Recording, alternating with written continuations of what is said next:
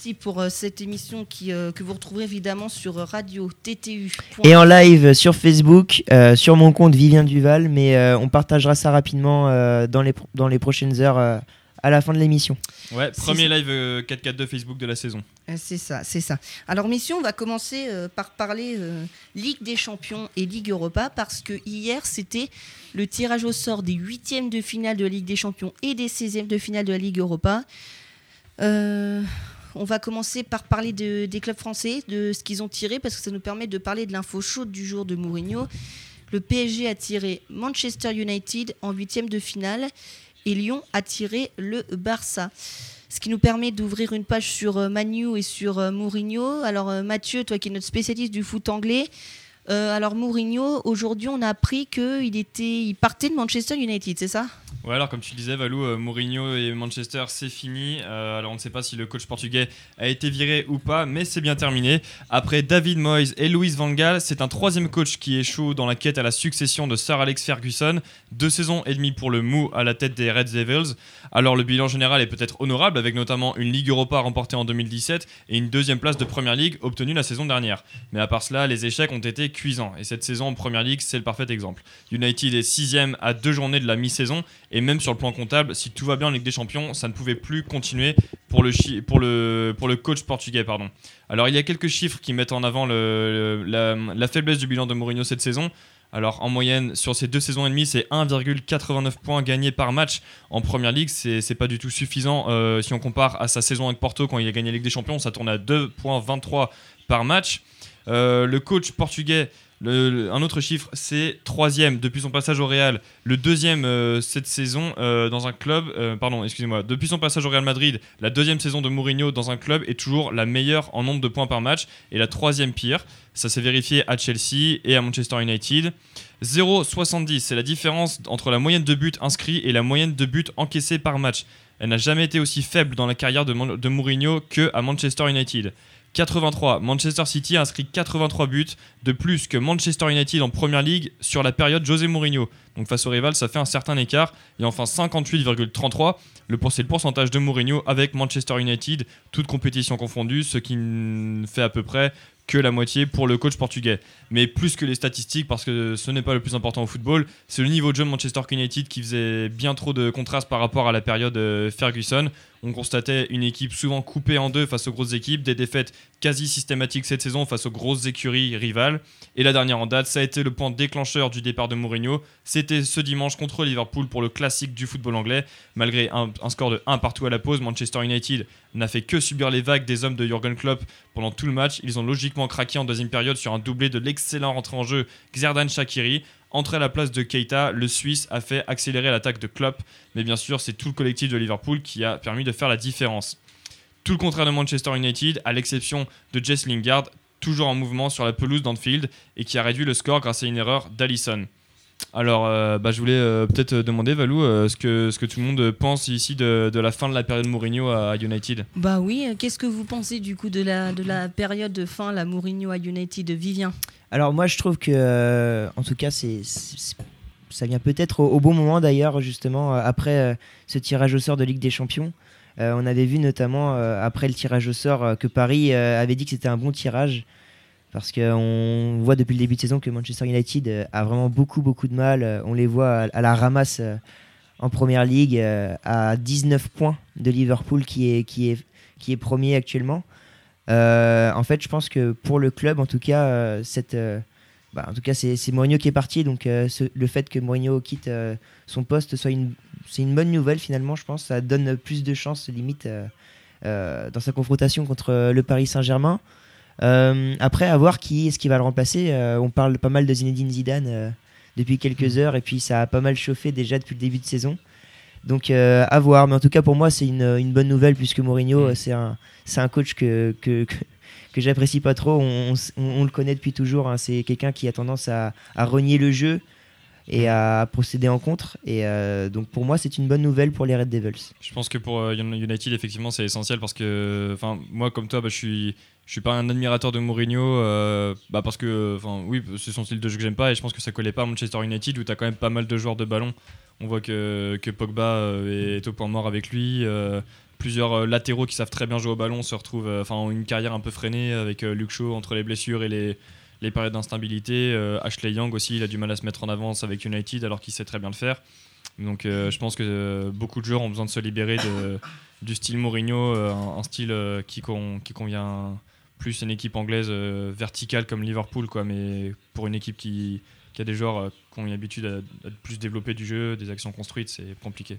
Oui, et puis au-delà de ça, je trouve que pour moi, en tout cas, c'est la gestion du groupe qui est à revoir aussi avec Mourinho, mm.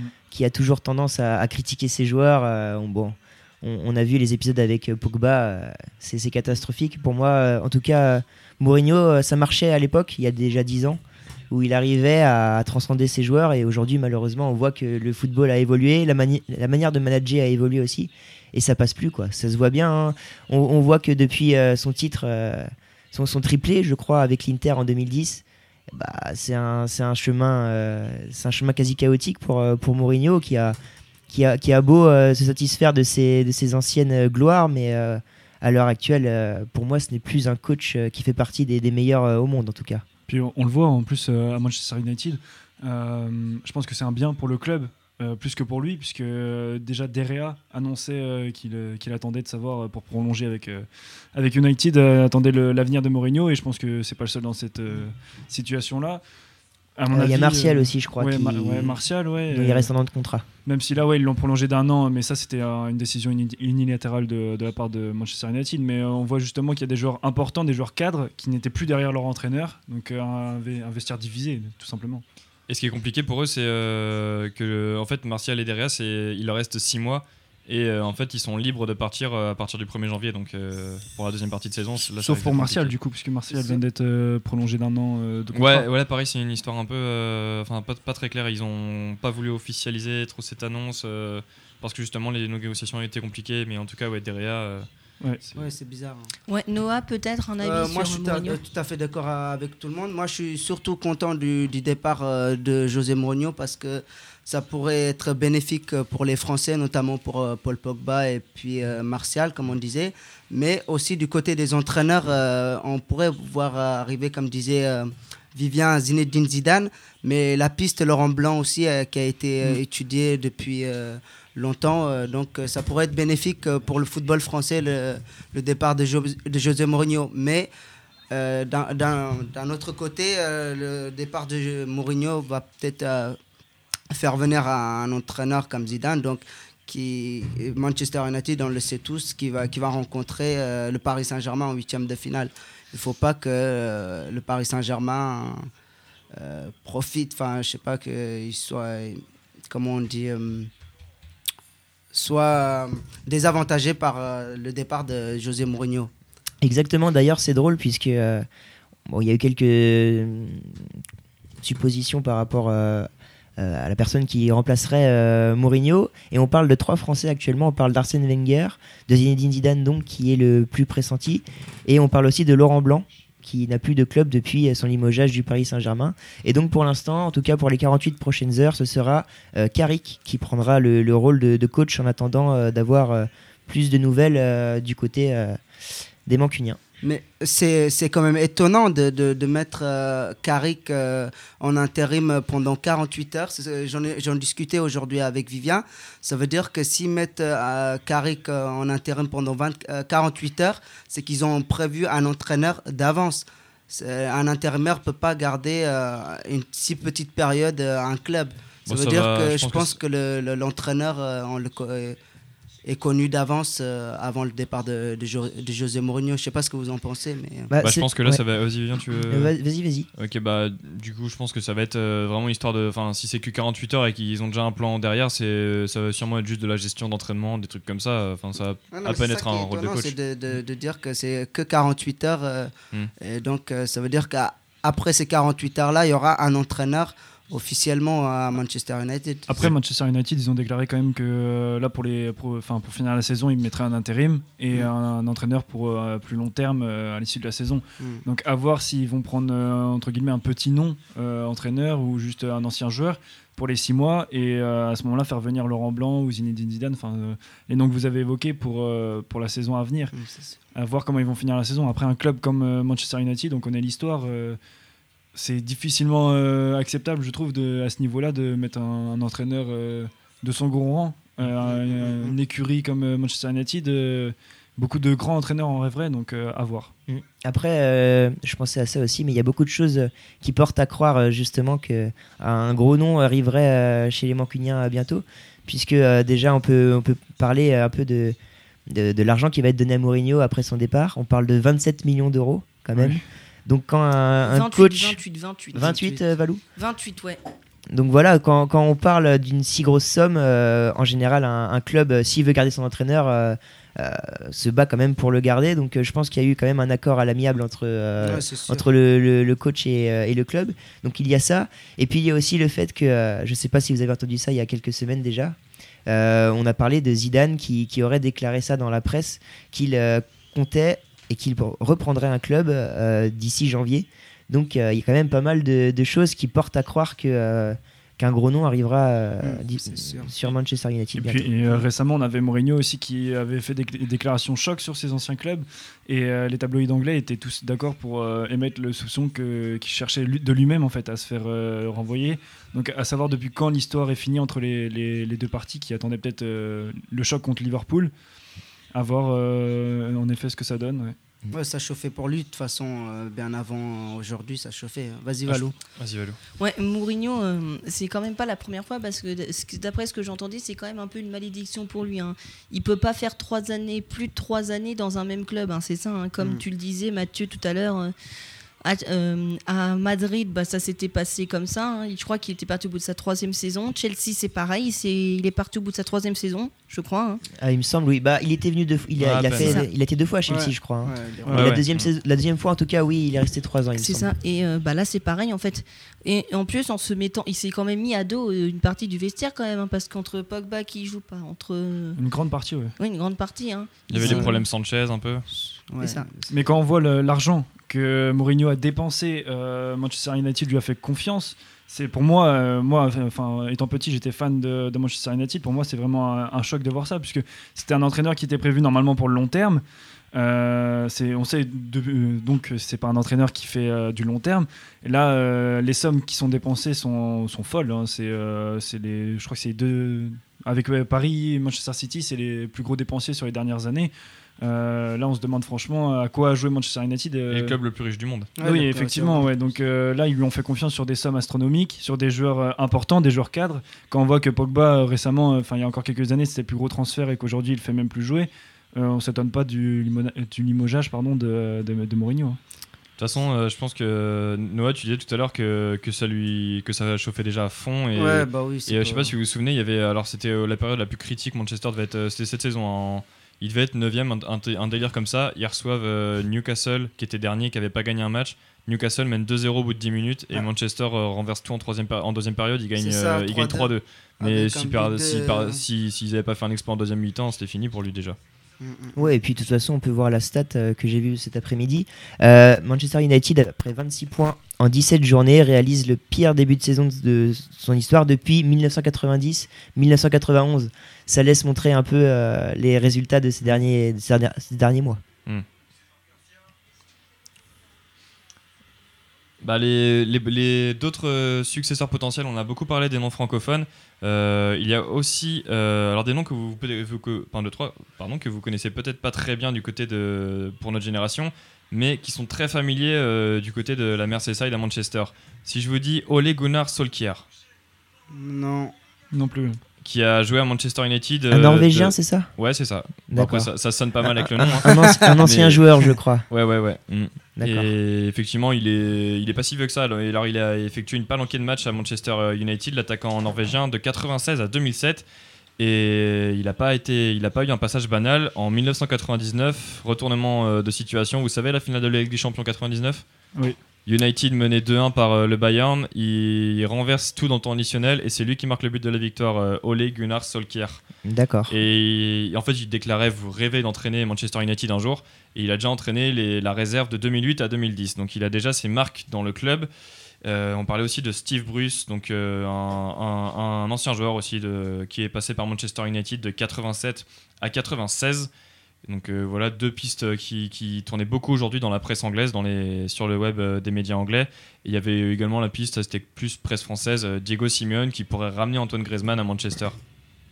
Et quelle est son expérience à, ce Norvégien en tant que coach? En tant que coach, je te retrouve ça tout de suite, Vivien. Le Ole Gunnar. Euh, alors, en tout cas, il a là, il est l'actuel entraîneur de Molde en, en, Norvège. Et euh, il a mhm. surtout été dans le nord, euh, dans le nord de l'Europe, en fait. Hein. notamment bah, chez lui, tu vois, il avait, de toute façon, il avait démarré sa carrière là-bas. Donc, il a fait United 2008-2010, la réserve. 4 ans à Molde, 1 an à Cardiff. Donc, il a déjà une petite expérience en première ligue. Il n'avait pas réussi à maintenir Cardiff en première ligue en 2014. Et depuis 2015, donc, il est à Molde.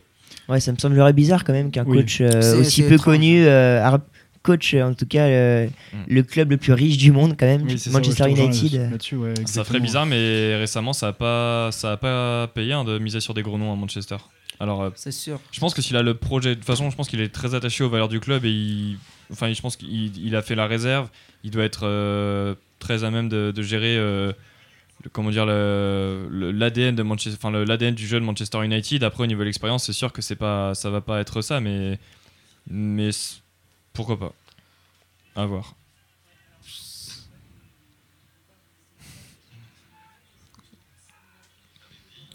hmm. Hmm. Hmm. T'as raison Valou. De toute façon, euh, ce genre de sujet, on pourrait en parler euh, plusieurs heures, euh, on n'aurait jamais fini.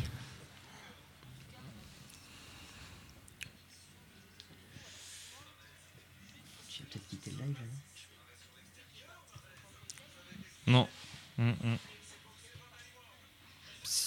Ouais, c'est bizarre. Bah ouais.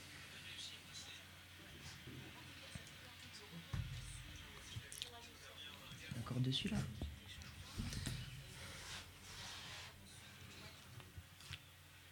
Non, non, non, non vas-y, vas-y. Ouais. Bien sûr, Walou.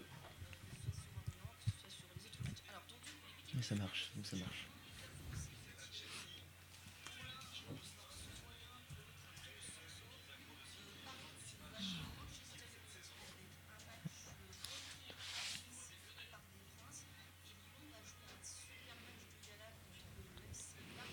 Dans le Umtitico, comme on dit.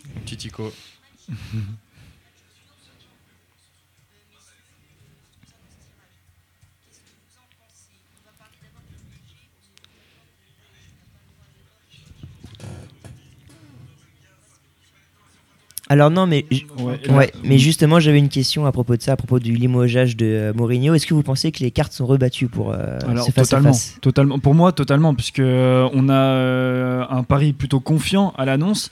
parce que l'équipe de Mourinho joue mal et il fait pas jouer ses meilleurs joueurs, il est approximatif, on l'a dit tout à l'heure. Et là, comme le disait le Paris Saint-Germain, on ne sait pas quel United va y avoir en février. Euh, il y a quand même plusieurs mois qui séparent les, euh, les, rencontres là.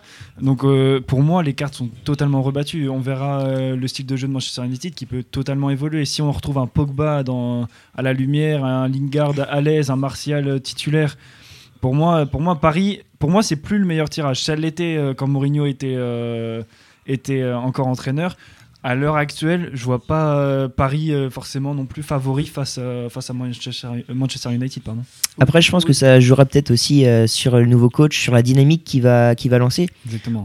On, connaît les, les, nouveaux coachs qui arrivent. En général, ils lancent une nouvelle dynamique et pendant plusieurs semaines, en tout cas, on sent qu'il y a, il y a un renouveau. Bah, on l'a vu cette saison hein, avec Ali Logic qui est arrivé à Nantes et qui a fait des merveilles à son départ. avec Rennes plus récemment qui vient d'enchaîner trois victoires consécutives assez brillamment. Donc faut faire attention, oui, c'est sûr. Et puis si, si c'est un gros nom qui arrive comme, euh, comme un Zinedine Zidane, euh, ça pourrait faire peur du côté euh, de la capitale. Ouais, de toute façon, c'est sûr que c'est dur de dire si les, enfin, les cartes vont forcément être rebattues, mais c'est dur, c'est dur de dire à quel point ça va l'être. Et je pense que, en tout cas, bah là, on est devant une feuille blanche pour Manchester United. Il y a deux mois qui vont, qui vont passer d'ici les huitièmes de finale. Il va y avoir beaucoup de matchs de première ligue. Ils vont jouer à peu près 4 matchs pendant que, enfin, 3 ou 4 matchs pendant que les équipes de Ligue 1 seront au repos il y aura, y aura plein de choses de construites euh, déjà d'ici euh, la fin de la fin de la trêve en France et là on en saura plus. Mais là euh, enfin aujourd'hui on est devant une page blanche pour Manchester United. Mais, mais quand même enfin on parle quand même d'un huitième de finale de Ligue des Champions.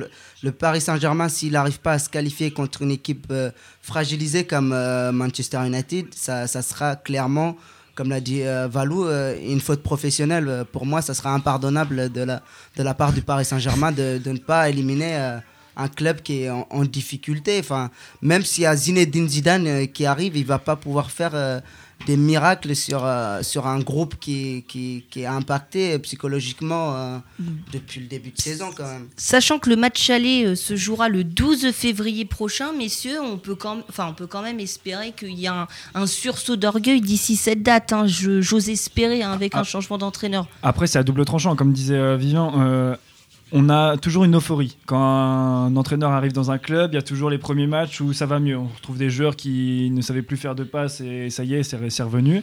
Et moi, je me dis, peut-être que c'est profitable au Paris Saint-Germain que ça se fasse maintenant. Et pas en janvier, pas en février, pas 15 jours avant le match. Parce qu'il euh, y a toujours une euphorie, n'importe quel entraîneur, ça c'est évident, reprend une équipe et hop, on remonte. Là, ça aura peut-être le temps de redescendre. Hum, hum, hum.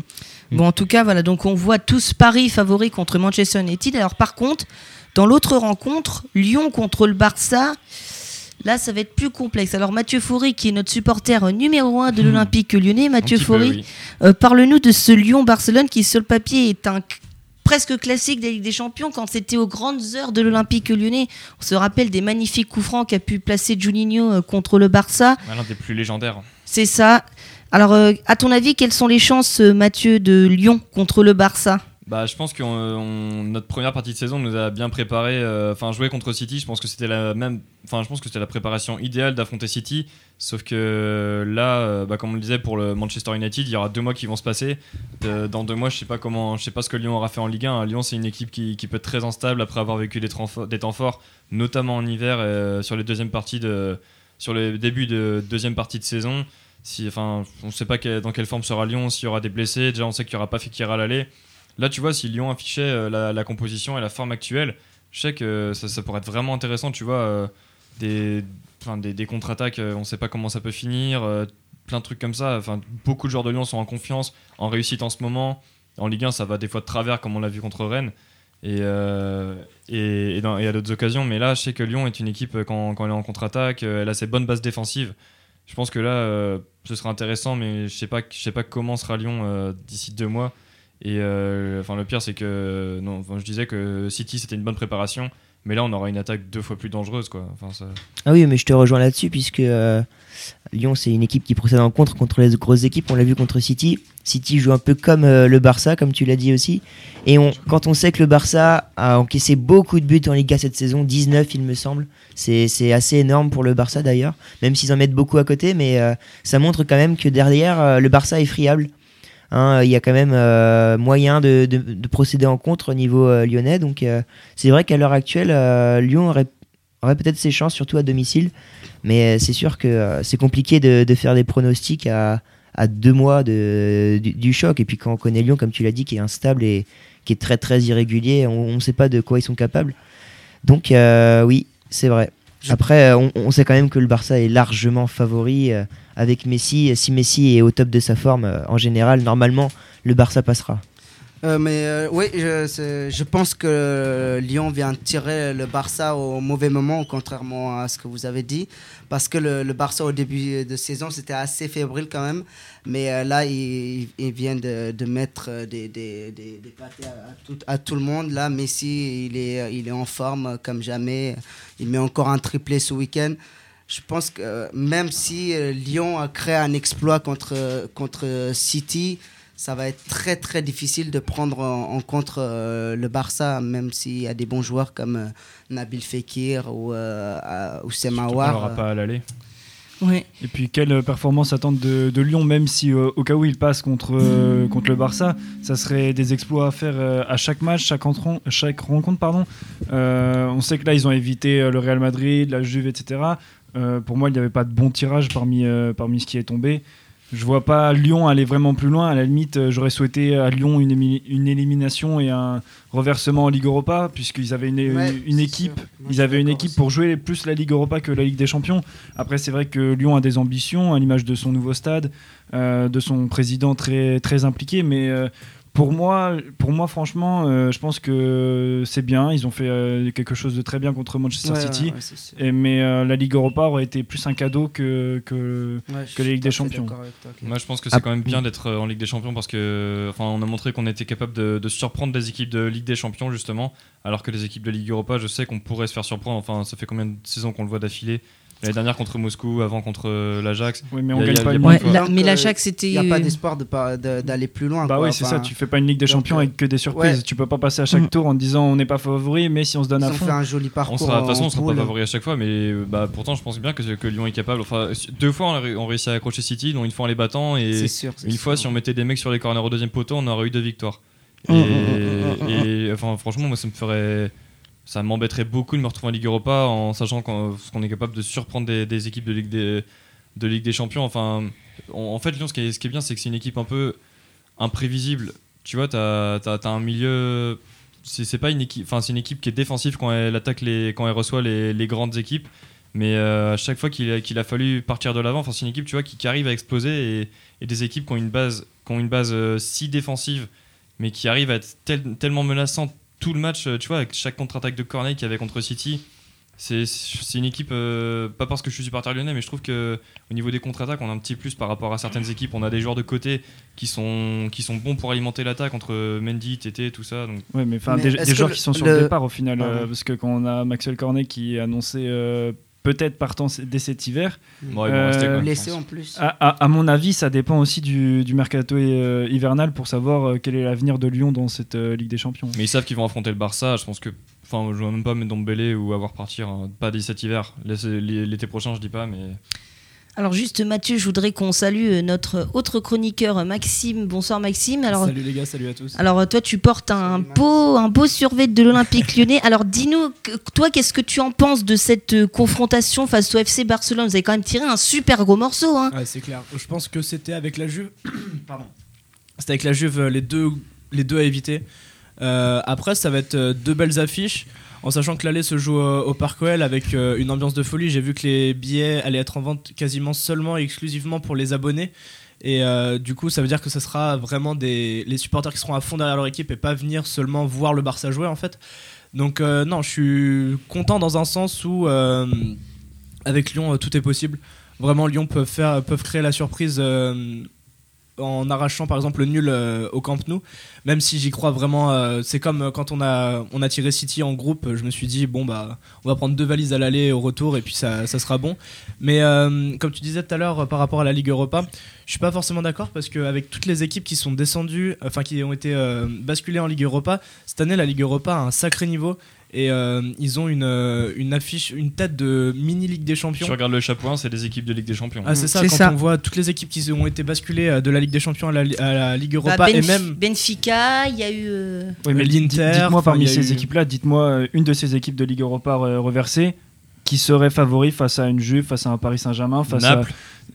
Non, mais non, pas bah, non honnêtement, honnêtement euh, non, ça reste la Ligue Europa, mais euh, ça reste de belles équipes quand même. Hein. Naples, euh, ça peut, ça peut jouer très très haut en, Ligue des Champions. Hein. Ça peut faire la surprise. Hein. L'Inter Milan aussi, c'est costaud. Non, non, oui, mais moi, ce que je voulais dire, c'est par rapport à ce que disait Maxime. je pense que pour moi, si je suis supporter lyonnais, c'est un rêve de, de, de voir Lyon-Barça en Ligue des Champions. C'est ce que veut chaque supporter. Et puis, on sait que Lyon, c'est pas Paris si Paris avait joué le Barça, ça aurait été, ça aurait été très compliqué parce que Paris a l'équipe pour euh, gagner la Ligue des Champions. Lyon, on sait très bien qu'ils n'ont pas l'effectif et que ce sera compliqué. Donc le fait de jouer Barcelone, c'est le must. On peut pas arriver mieux quand on est supporter lyonnais et, le fait de jouer contre euh, le Barça, quel que soit le, moment dans la compétition, il euh, n'y a, pas mieux même en Ligue Europa. même si Lyon avait aurait pu jouer sa carte et arriver dans le dernier carré, par exemple, ça, ça, ça, ça, y a rien de mieux que, que jouer le Barça en, Ligue des Champions. Donc c'est juste une, euh, une, une, rencontre de gala que va disputer euh, Lyon. Moi je pense pas, je pense qu'on va jouer la chance, notre chance à fond et surtout, enfin tu vois les. Tu vois les joueurs, les Bruno Genesio en conf de presse, à chaque fois qu'on les interroge, enfin ils sont tous très contents de jouer le Barça. Mm. Je pense que tout le monde est content de les recevoir. Ils savent qu'ils ont réussi à, à défendre et à attaquer face à une équipe euh, de possession comme City qui était Oui, aussi dangereuse Qui a devant. eu des largesses euh, défensives que va pas laisser euh, Bah, le, que le, Barça le. Barça. Bah, tu euh, regardes le Barça le comme Barça, c'est très solide au milieu, c'est, ça, ça va être solide derrière. Il y a un petit ticket de retour. Il y a Gérard Piqué, il y a Jordi Alba sur le, le côté. Ça, ça va être très costaud. Le Ah ouais, Barça. non, mais, Ouais, mais quand- derrière, il va, pas- il va pas y avoir les, les largeurs défensives qu'a eu le. Bah moi je City. regarde, je compare les deux défenses. Je pense que les deux défenses ont leur faiblesse côté City comme côté Barça. Enfin tu le disais, Vivien disait c'est l'une de leurs pires saisons au niveau défensif en Serie A pour l'instant. Ah oui, mais quoi qu'il arrive, de toute façon, euh, Lyon ne sera pas favori, c'est Ah sûr. non, bien sûr. Match de gala, oui, mais justement, je pense que Lyon a, a ses cartes à jouer aussi. hein.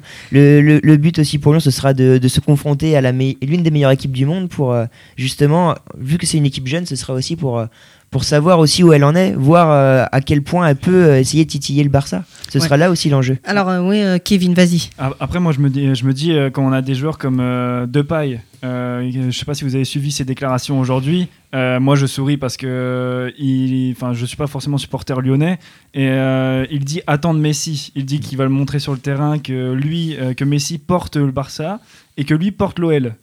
Euh, qu'il attend Messi pour prouver qui est le meilleur sur le terrain.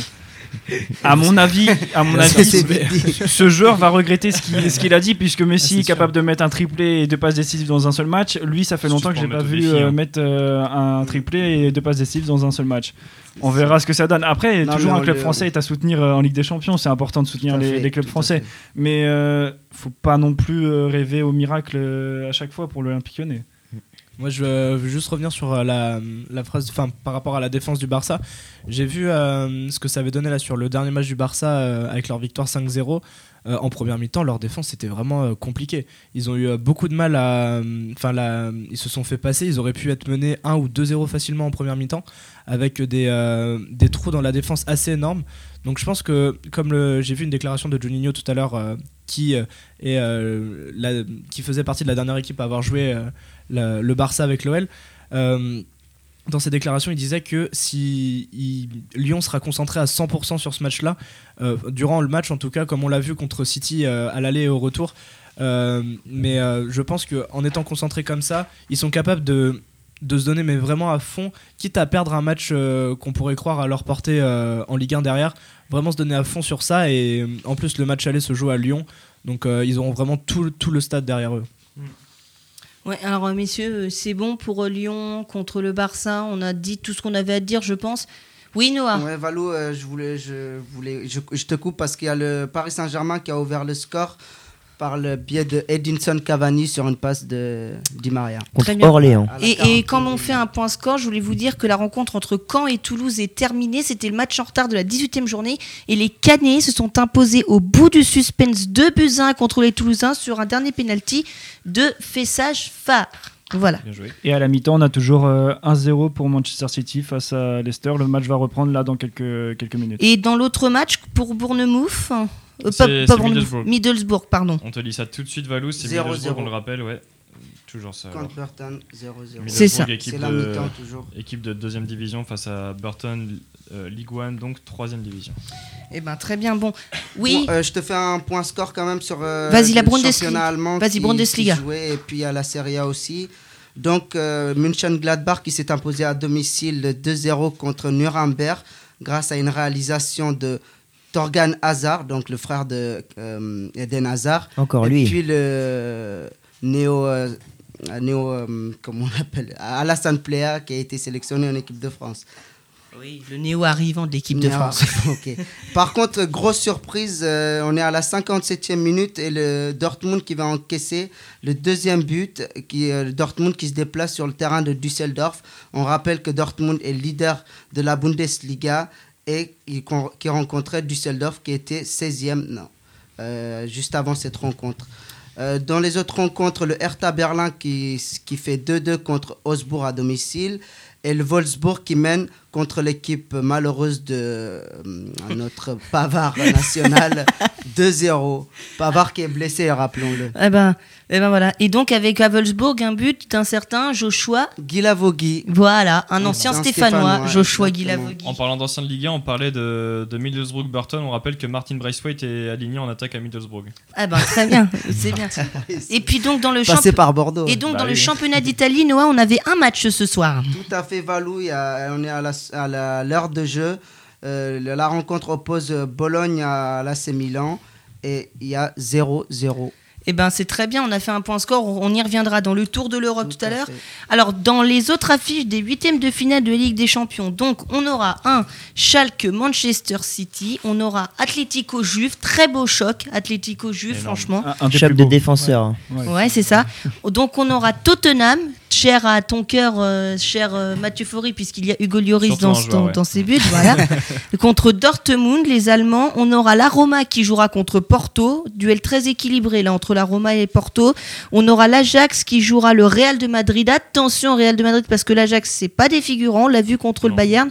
Et puis Liverpool, deuxième de la poule du PSG, qui affrontera le Bayern Munich. Ça nous fait des belles affiches de huitième de finale. Ce sera donc les 12 et 13 février les matchs allés, 12, 13, 19, 20 février et match retour au mois de mars, euh, les 5, 6, 12 et 13 mars. Voilà. Et la bonne nouvelle pour cette année, c'est qu'il n'y a pas de match le 14 février. Voilà. Ah. Si, Si, la, la Ligue Europa. Ah oui, mais la Ligue Europa. Ouais, euh, bah oui. si, si, à mon avis. C'est euh, grave y a Attends, on va y venir là. Stade Rennais, on va y venir. on- on va en parler tout C'est de quand même suite moins grave qu'on avait eu PSG Barça le 14 Oui, février la, 4-0. la copine peut pardonner le PSG Barça, mais elle va pas par- pardonner un match de la Ligue Europa, je pense pas. hein. Ouais, bah d'ailleurs, c'est bien, tu me tends une perche, Kevin. On va tout de suite parler du tirage au sort des 16e de finale de la Ligue Europa avec notre seul que- rescapé. Est-ce qu'on pourrait juste, euh, je sais pas, parler un petit peu de certains matchs de, Ouais, il y de a Ligue quand des même de grosses euh, Oh, affiches. pardon, hein. euh, pardon, oui, Mathieu, C'est tu as raison. Parlons des pas, affiches donc, de Ligue des. Champions. Alors, euh, laquelle, de laquelle tu veux nous parler tout de suite là? Euh, Atlético Juve, peut-être? Euh, bah, Atlético Juve, ouais, déjà, c'est c'est sûrement la plus- le- l'affiche la plus sexy des huitièmes de finale euh, en général. Oh, pas forcément. hein. Liverpool-Bayern, Ah oui, oui, euh, oui. c'est Mm. quand même pas mal aussi. hein. Oui, oui, largement. On pourra en parler aussi. Euh, Atlético Juve, bah ouais, comme, comme je crois que c'était Vivien, tu le soulignais, ça va être un peu un, un choc des défenseurs expérimentés des, des hauts tours de la, de la Ligue des Champions. Atlético et Juve, euh, sur les cinq dernières années, ça doit cumuler 4 finales à eux deux, je pense. Un truc comme ça. Et, euh, Bah ni- ouais, 2014-2016 je crois pour l'Atlético et 2010... 2015, Ah oui, c'est ça, hein. 2015 et 2017, ben oui. bah oui, C'est ça. ça. Sur les quatre dernières années, oui, c'est les finalistes. C'est les deux derniers Félénis, ouais. Puis euh, l'Atlético, c'est pas l'équipe qui, est- qui, l'a- qui a été la plus en vue sur les phases de groupe. Ils finissent euh, derrière euh, Dortmund. Je pense qu'ils s'attendaient pas vraiment.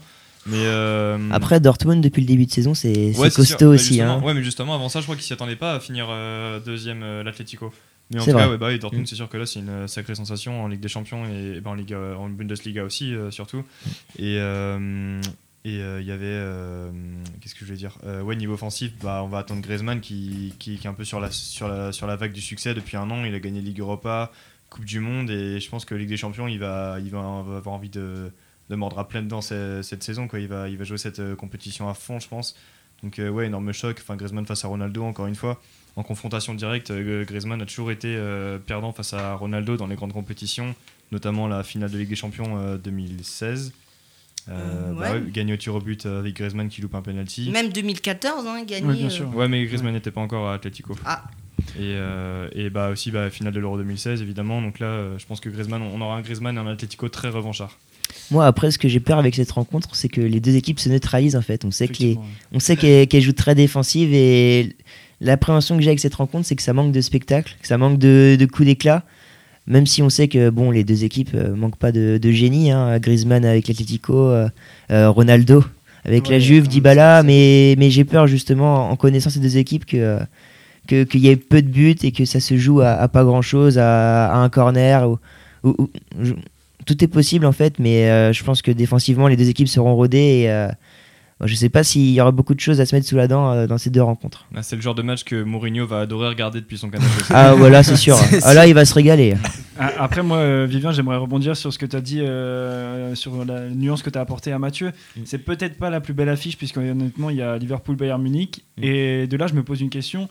Euh, le PSG a fini premier devant Liverpool. Le PSG aurait pu tomber sur le Bayern Munich. Euh, Aujourd'hui, on préfère quoi? Le Manchester United futur qui va arriver ou le Bayern Munich? Ah, le Manchester United Manchester futur, United, quand même, il n'y a, il y a pas photo, Cette année, mais le Bayern Munich est en difficulté. hein. exactement. C'est Le... plus du tout le Bayern Munich qu'on avait. Ouais, mais euh, ils sont en train les- de revenir quand même. Ils sont en train de récupérer des joueurs comme euh, Coman qui était blessé. Donc euh, ça, ça va revenir fort, euh, je pense que. Après, sur la attention. deuxième Je pense que partie ça va de- revenir euh, fort, ouais, je pense que sur la deuxième partie de saison, ça va revenir fort. Ah, pour moi, le Bayern, c'est quand même. euh, progresser là, Mm, euh, mm, Bayern. Bah oui, c'est sûr. En plus, Ouais, enfin, avec mm. 8 points de retard en championnat. Après, c'est des, des joueurs au Bayern maintenant qui commencent à prendre de l'âge. Je pense à. Ribéry, Mm. je pense à Müller, je pense même en, en défense, c'est. À mon- ça commence à vieillir un peu contre des équipes Ah oui. qui se rajeunissent de plus en plus. Bah, surtout que Müller, ouais, c'est. Quand, euh, enfin, on voit un Mbappé, euh, enfin très très jeune, on voit des joueurs comme même Coman très très jeune, et c'est vrai que le Bayern Munich est, pour moi, enfin, je n'ai pas les chiffres, mais je pense que c'est une des équipes les plus âgées de, de cette compétition. Ah oui, clairement. Ouais, Mais puis je pense que euh, le Bayern, à l'heure actuelle, est, est un ton au-dessus par rapport au cadre européen. hein. Ça se voit, il n'y a, il y a pas photo. En je pense que. En dessous, En, en pardon, dessous. oui. Justement, je pense que quand même, euh, on est sur une fin de, cycle depuis déjà pas mal de temps. Et le Bayern a du mal à, retrouver les ressources pour, euh, revenir au, plus haut niveau. Ça fait quelques années qu'ils qu'ils ont un peu de mal et euh, ils ont toujours eu quelques problèmes l'année dernière, il y a deux ans euh, contre le Real, où ils étaient- ils s'étaient fait éliminer euh, avec pas mal de, de débats justement sur l'arbitrage. Et la gifle qu'ils avaient prise au, au- enfin, au Paris Saint-Germain euh, 3-0 l'année dernière. Exactement. C'est euh, ouais, vrai que depuis quelques temps, le Bayern Munich, c'est plus ce que c'était. Euh, après, on sait que ça reste quand même un, un grand d'Europe euh, très dangereux. Mais Liverpool, pour moi, aujourd'hui, est favori plus que le Bayern. euh, peut-être pas dans son histoire, mais peut-être que dans la forme actuelle aujourd'hui, Liverpool, euh, premier pour l'instant de, de Bundesliga, euh, de, Bundes- de Première Ligue, pardon, euh, peut bousculer facilement, à mon avis, le Bayern Munich. Mm, Bah ouais, c'est- Liverpool, c'est leur meilleure saison depuis, euh, enfin, depuis 17 ans, je pense. Enfin, depuis, non, depuis 17 ans, depuis euh, l'année, euh, sûrement, ils ont remporté la Ligue des Champions. genre. Ou alors depuis les années Torres, quoi. Mais là, Liverpool, c'est leur meilleure saison depuis. Les années Torres. Torres, il devient quoi, lui? Je sais pas. Bah, Il, il est au Japon, je crois, actuellement. Ouais, ouais, ouais. Il est parti au avait- Japon. Il y avait l'histoire du club qui ouais. aurait pu descendre en deuxième C'est division. lui qui et- les sauve. Ouais, ouais. mm, mm. Oui, mais pour revenir sur euh, le fait que de Liverpool-Bayern, pour moi, il n'y aura peut-être pas de favori, puisque euh, on, on sait que les deux équipes sont proches actuellement. hein. Le Bayern, ça reste quand même un club historique. Euh, même si Liverpool est en pleine bourre, je pense que ça se jouera à des détails. Ouais. C'est un peu comme un City à Liverpool l'année dernière en quart de finale, ça, ça va se jouer à, à pas grand-chose. Même si je pense que Liverpool a quand même plus de, de chance à l'heure actuelle, puisque euh, ça explose en contre-attaque et euh, ça peut faire très très mal, surtout à domicile. Après, je rebondis aussi sur ce que tu disais tout à l'heure, Vivian, c'est euh, au niveau de la neutralité qui entre la Juve et, euh, et euh, l'Atlético Madrid. Euh, pour moi, le match qui va être le plus alléchant, on va dire, à regarder, même si c'est pas la plus grosse affiche, c'est Tottenham-Dortmund.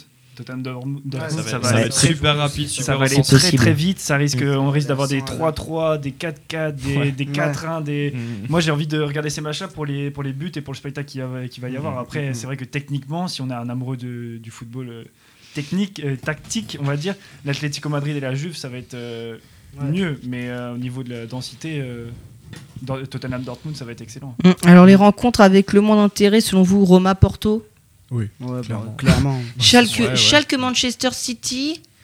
Pareil que Roma Porto pour Ouais, moi, c'est pas un match qui va forcément. On va vouloir savoir le score, hein, on va C'est s'intéresser. ça. Mais on se dit que City euh, devrait passer normalement contre Schalke, même si on respecte euh, évidemment euh, l'équipe de Schalke. hein. Je sais pas s'il y a des amateurs de Bundesliga ici. Moi, j'avoue que je connais pas trop les forces de Schalke. Enfin, je connais pas trop le, le Non, Schalke de cette tout. année. euh, Ah non, Schalke, c'est en mais- grosse difficulté en ce début de Ils saison. étaient avec qui déjà en, en groupe là dans cette Ligue des Champions? Ils étaient avec euh, Lokomotiv Ils étaient- Moscou, Galatasaray, je crois, non? Ils étaient Ouais, avec ouais. Porto aussi.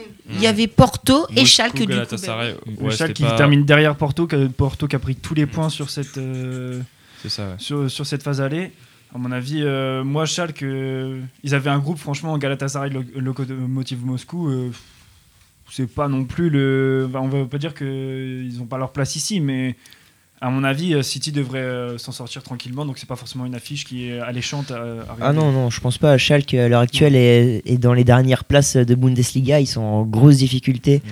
Ils ont beaucoup de mal à développer un, un bon jeu. Et euh, non, non, en ce moment, Schalke, c'est c'est pas, c'est pas la folie.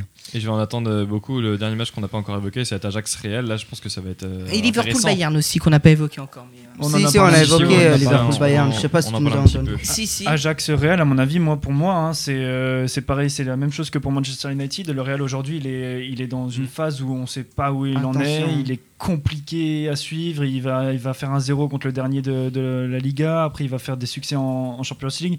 Le Real, c'est une équipe de Champions League, hein, on le sait, mais euh, l'Ajax cette année, c'est très très fort, notamment avec la potentielle future recrue du, du Paris Saint-Germain, c'est- Luc de, Luc de Jong, je crois. De, de Jong, ouais. Ouais, euh, qui est très très fort, qui est meilleur, euh, qui est dans le meilleur classement, enfin dans les 10 premiers euh, buteurs de- d'Europe en ce moment. À mon avis, c'est le piège parfait pour le, pour le Real Madrid. C'est un gros piège hein, pour euh, euh, le Real Madrid, pardon, euh, puisque l'Ajax euh, va, va potentiellement être un adversaire très dangereux pour le Real Madrid, puisque on a vu que l'Ajax a très bien joué contre le Bayern Munich en poule également. Et le Real Madrid qui reste sur une défaite quand même pour euh, son, son, dernier match euh, des phases de poule. 3-0 à domicile en plus. Hein. Ouais, mais après, là, ce 3-0 là, il est moins représentatif puisqu'ils euh, étaient déjà sûrs d'être qualifiés. Oui, mais quand même. Ils ont, Fait, joueur, enfin, ils ont fait jouer des joueurs pas titulaires habituellement, même s'ils ont fait jouer Isco qui déçoit en ce moment. Mais c'est pareil, on verra ce que ça donne en février. Et si ça se trouve, ça peut complètement changer les, la donne.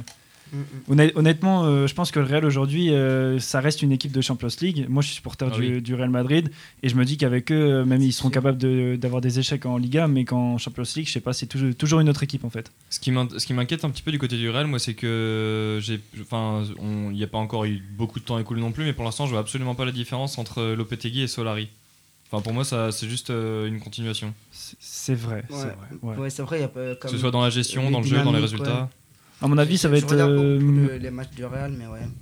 À, mon avis, en janvier, en, pardon, pour la prochaine saison, il euh, va y avoir une nouvelle valse des entraîneurs. Euh, on va, moi, j'espère voir un grand nom au Real Madrid comme un grand nom au Manchester United. pour l'instant, au Real Madrid, on ne peut pas se, entre guillemets, hein, se satisfaire d'un Solari. Mm, mm. Et niveau Ajax, on sait que bah, leur deuxième partie de saison et donc ce choc en huitième de finale, ça va beaucoup dépendre de des transferts ou pas de leurs pépites. Alors en défense, Mathis Delict euh, qui a 19 ans et Frankie de Jong qu'on annonce du côté du Paris Saint-Germain qui souhaiterait rejoindre le club de la capitale. Les... Il y a aussi bah, le Casper Dolberg devant, mais lui, il n'est pas vraiment lancé du côté euh, des grosses écuries européennes. Vous les voyez euh, rester pour affronter le Real, vous, ces, ces pépites de, de, de, l'Ajax, ou vous les voyez vouloir affronter le Real?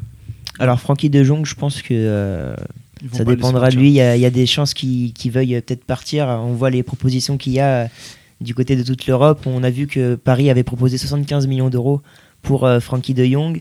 Donc euh, ça reste, euh, même si je pense que le club voudra le garder pour le choc contre le Real, ça, dépendra de lui, mais je pense que ce sera compliqué de le, garder. Ça dépendra vraiment de, ses ambitions et de, ses envies pour le futur. Alors De Jong, je crois, a dit qu'il voulait pas aller au. Il me semble que j'ai vu un article de l'équipe qui disait qu'il voulait pas aller au PSG, qu'il a décliné le PSG, enfin qu'il voulait pas y aller, que pour lui, enfin regarder, rechercher, mais je crois avoir vu, je sais pas si quelqu'un est tombé dessus, mais qui Francky de Jong avait dit qu enfin, que c'était pas son intention d'y aller, en tout cas tout de suite. Alors je sais pas. Après avec l'équipe, euh, surtout en ce moment, les, soucis qu'ils ont avec le Paris Saint-Germain, on peut remettre en question. Euh, ah bah oui, ça on n'en a pas parlé. On, va en parler un peu. On va en parler, on va en parler un peu plus tard. Ça fera une transition, mais euh, c'est vrai que puis même de toute manière aujourd'hui dans les journaux d'une semaine à l'autre, on a les meilleurs joueurs du monde qui sont transférés. Euh, je me rappelle de Neymar, le feuilleton qui a duré je ne sais combien de temps.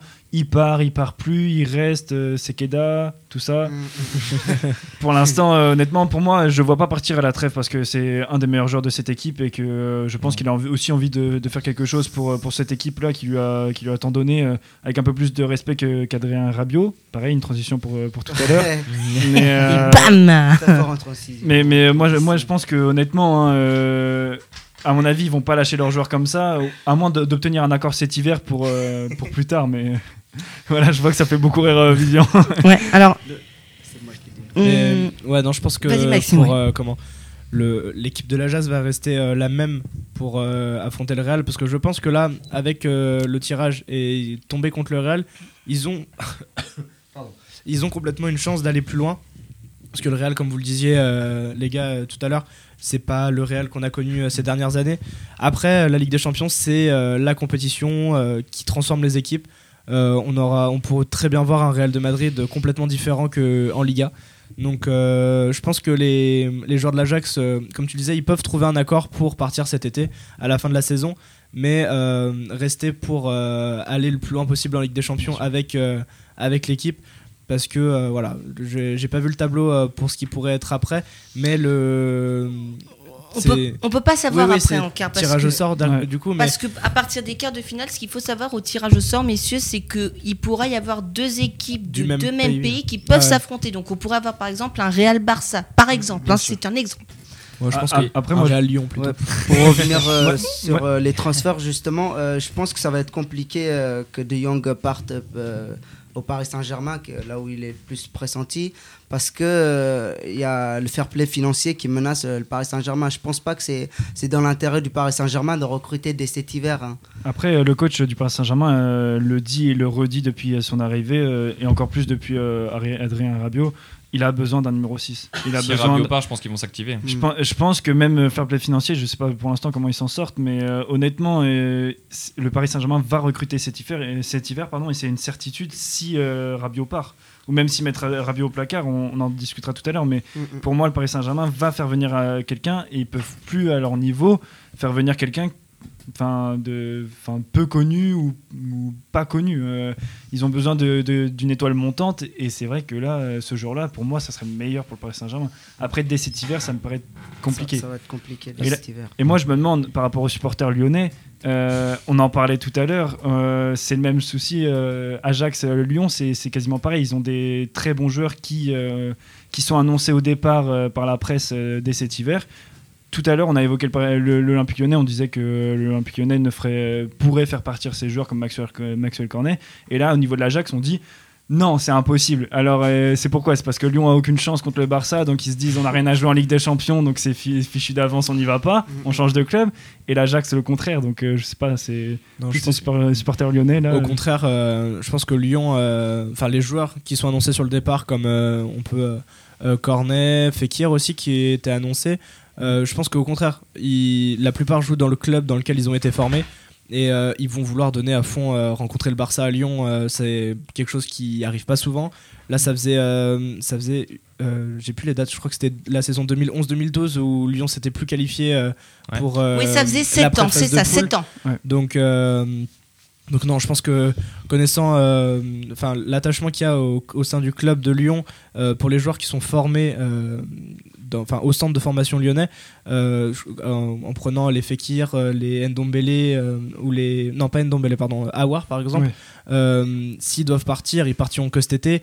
Même s'ils sont sortis par le Barça, euh, ils auront vécu euh, l'un des plus gros matchs de leur, euh, de leur jeune, dans leur début de carrière. Donc je pense que non, ils resteront.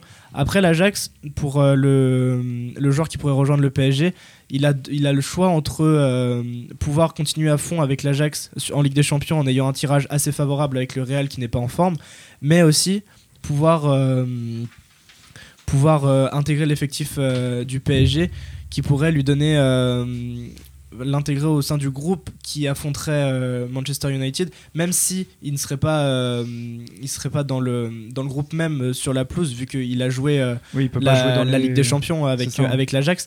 Donc voilà, le choix peut se faire, se faire là-dessus, même si je pense qu'il y aura sûrement un accord de trouver cet hiver pour euh, cet été, mais qu'il voudra jouer euh, entre une place de titulaire en Ligue des Champions et une place euh, dans les tribunes. Je pense que le choix est assez vite fait. Oui, c'est vrai. ouais. Il y a eu ouverture du score de Burton sur la pelouse de Middlesbrough en quart de finale de Coupe de la Ligue anglaise, donc on pourra avoir une équipe de 3 division en demi-finale. Ouais, ouais. C'est- Ouais, ouais. Donc, euh, donc ouverture de- du score de, Bur- de Burton, c'est ça. Donc 1-0 Hmm. pour Burton face à Middlesbrough. Ok. Et toujours un 0 pour Manchester City sur la pelouse de, de Leicester et on joue là 62e minute. Super. Euh, alors, messieurs, je vais vous faire, euh, je vais vous proposer. Alors, soit on, comm- on parle tout de suite des 16e de finale de l'Europa League et on fait notre pause musicale après, ou alors on fait notre pause musicale tout de suite et on parle du 16e de finale, des 16e de finale de l'Europa League juste après. On peut faire la pause maintenant, je Eh pense, bien- et puis on pourra comme ça La- parler la- euh, de l'Europa League, après. durer longtemps si on commence maintenant. Eh bien, écoutez, on est parti pour une pause. On se retrouve dans 3, 4, 5 minutes, 5 minutes, pas plus. minutes Ouais, 3 minutes, le temps de la chanson, Ça qui s'appelle Lire le temps. C'est du groupe Rock and Roll qui chante. Voilà. À tout à l'heure. À tout à l'heure.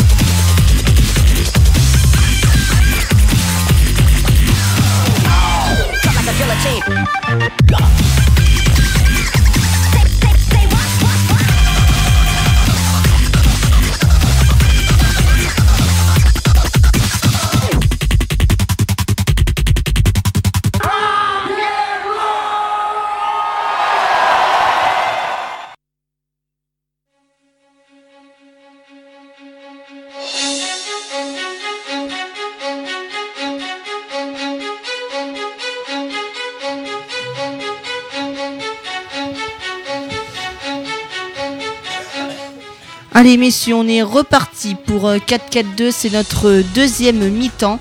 Et euh, donc euh, tout de suite, on va parler des 16e de finale de la Ligue Europa. Vous avez laissé sur les 8e de finale de la Ligue des Champions euh, qui se dérouleront les 12, 13, 19, 20 février et 5, 6, 12, 13 mars prochain. On va partir maintenant sur euh, la Ligue Europa, les 16e de finale.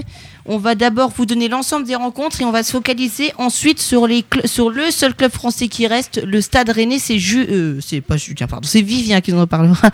Excuse-moi euh, Vivien. Donc on aura le Victoria Pilsen contre le Dynamo Zagreb, le FC Bruges contre Salzbourg, le Rapide de Vienne contre l'Inter de Milan, le Slavia Prague contre Genk, Krasnodar contre Leverkusen, Zurich contre le Napoli, Malmö, le club suédois contre euh, Chelsea, le Shakhtar de Donetsk affrontera l'Eintracht Francfort, on aura le Celtic Glasgow qui affrontera Valence, on aura les Rennais qui affronteront donc le Betis Séville, on aura l'Olympiakos qui affrontera le Dynamo Kiev, Excusez-moi, la Lazio qui affrontera Séville. Donc ce match-là, ce sera le match retour qui se jouera le 20 février, en même temps que le retour de, de l'allée de Ligue des Le- Champions. 21 février, euh, Valou. Non, le 20, c'est marqué sur le site de l'UEFA. Ça se jouera le 20 février à 18h, le match retour. Et puis on aura Fenerbahçe contre Zenit Saint-Pétersbourg. Cette fois-ci, c'est le match aller qui se jouera le 12 février à 18h55, donc avant la Ligue des Champions. On De quel aura match euh, parles-tu, euh, Valou? Alors Lazio Séville, le match retour se jouera le 20 février et non pas le D'accord, 21. ok. Et le Fenerbahçe contre Zenit Saint-Pétersbourg, cette fois-ci, le match aller se jouera le 12 à 18h55. En, Turquie.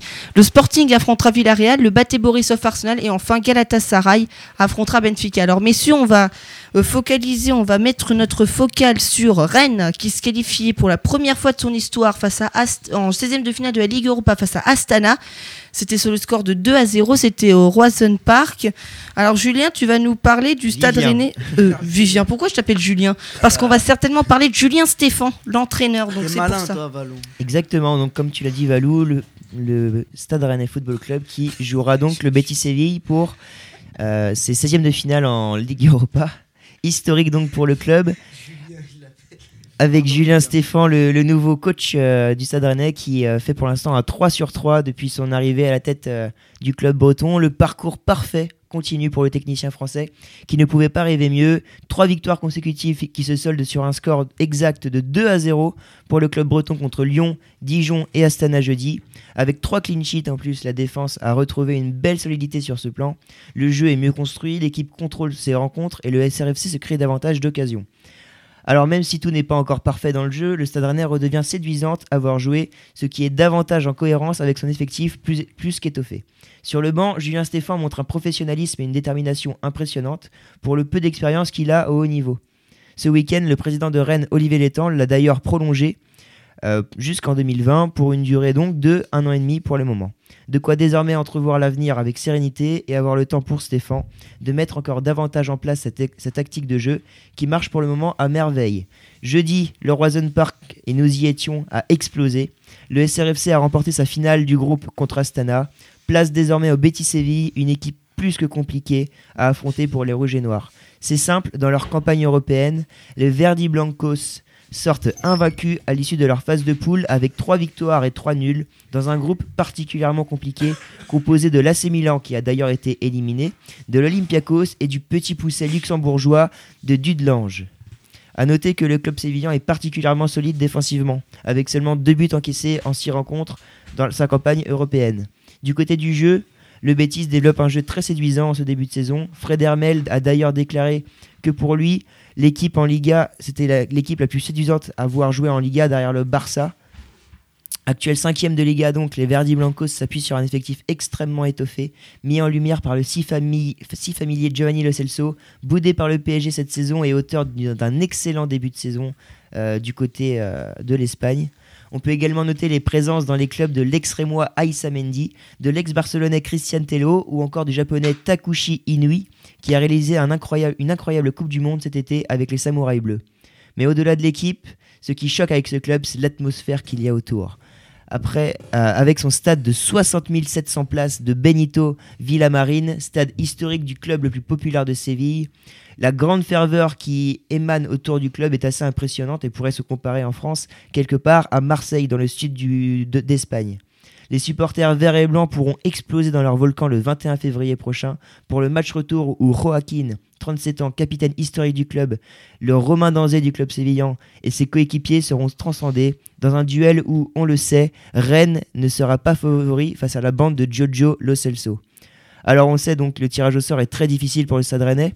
Alors j'aurais quand même aimé savoir de votre côté si pour vous c'était jouable pour le Stade Rennais et s'il avait des chances de qualification. Ça allait grâce à son domaine offensif, je pense. Sachant que le domaine euh, défensif, c'est pas le, point fort de, du Betis, euh, bah, ça va surtout être euh, offensif. Ils ont pas mal de, pépites. D'ailleurs, je voudrais faire. Oh là là, je vous interromps, je vous interromps. Attention, but de Leicester qui égalise sur une superbe transversale et un but de Mathieu. Marco Brighton Voilà. Donc égalisation, ça fait 1-1. hein, désolé de vous, de vous interrompre. On l'a perdu, Mathieu. On a perdu Mathieu dans les studios. Alors, vous, vous avez plus l'image, mais alors Mathieu est comme un dingue là. Excusez-moi, je voulais juste demander à Mathieu. Mathieu, si Oui. jamais dans cette Carabao Cup, là, on arrive à un but partout, est-ce qu'il y a un tour de, enfin, entre guillemets, un tour de repêchage? Comme c'est l'habitude, ou est-ce Euh, qu'ils vont c'est être- prolongation et tir au but. D'accord. Et c'est la transversale de Wilfried Ndidi depuis le rond central pour euh, Albrighton qui part côté droit dans le dos de. Superbe de- but. de Superbe but. Et il a, il a un peu d'avance, la défense, la défense est en retard. Contrôle euh, de l'intérieur du pied dans la surface. Et prend le coup du pied pour euh, re- demi-volée. demi-volée et point Eric. Ouais, Novic allez. battu avec et Claude Puel qui explose. Ouais, alors Noah, vite fait, est-ce qu'on peut faire un point sur le huitième de finale de la Coupe de la Ligue entre le PSG et Tout à fait, Valou, euh, on approche à l'heure l'heure de jeu et euh, le Paris Saint-Germain mène toujours un but à zéro. Une réalisation, on le rappelle, de Edinson Cavani sur une passe de Angel Di Maria. Eh bien, très bien. Et en Allemagne? En Allemagne, je te dis ça tout de suite. Valou, t'es un malin. Bah, pardon, excuse-moi, mais J'arrive, j'arrive, Valou. sinon, je peux faire l'Italie pendant que tu fais l'Allemagne. Alors, en Italie. euh, euh, en Allemagne, juste à noter que le Borussia Dortmund a réduit le score euh, grâce à un but de Paco Alcacer.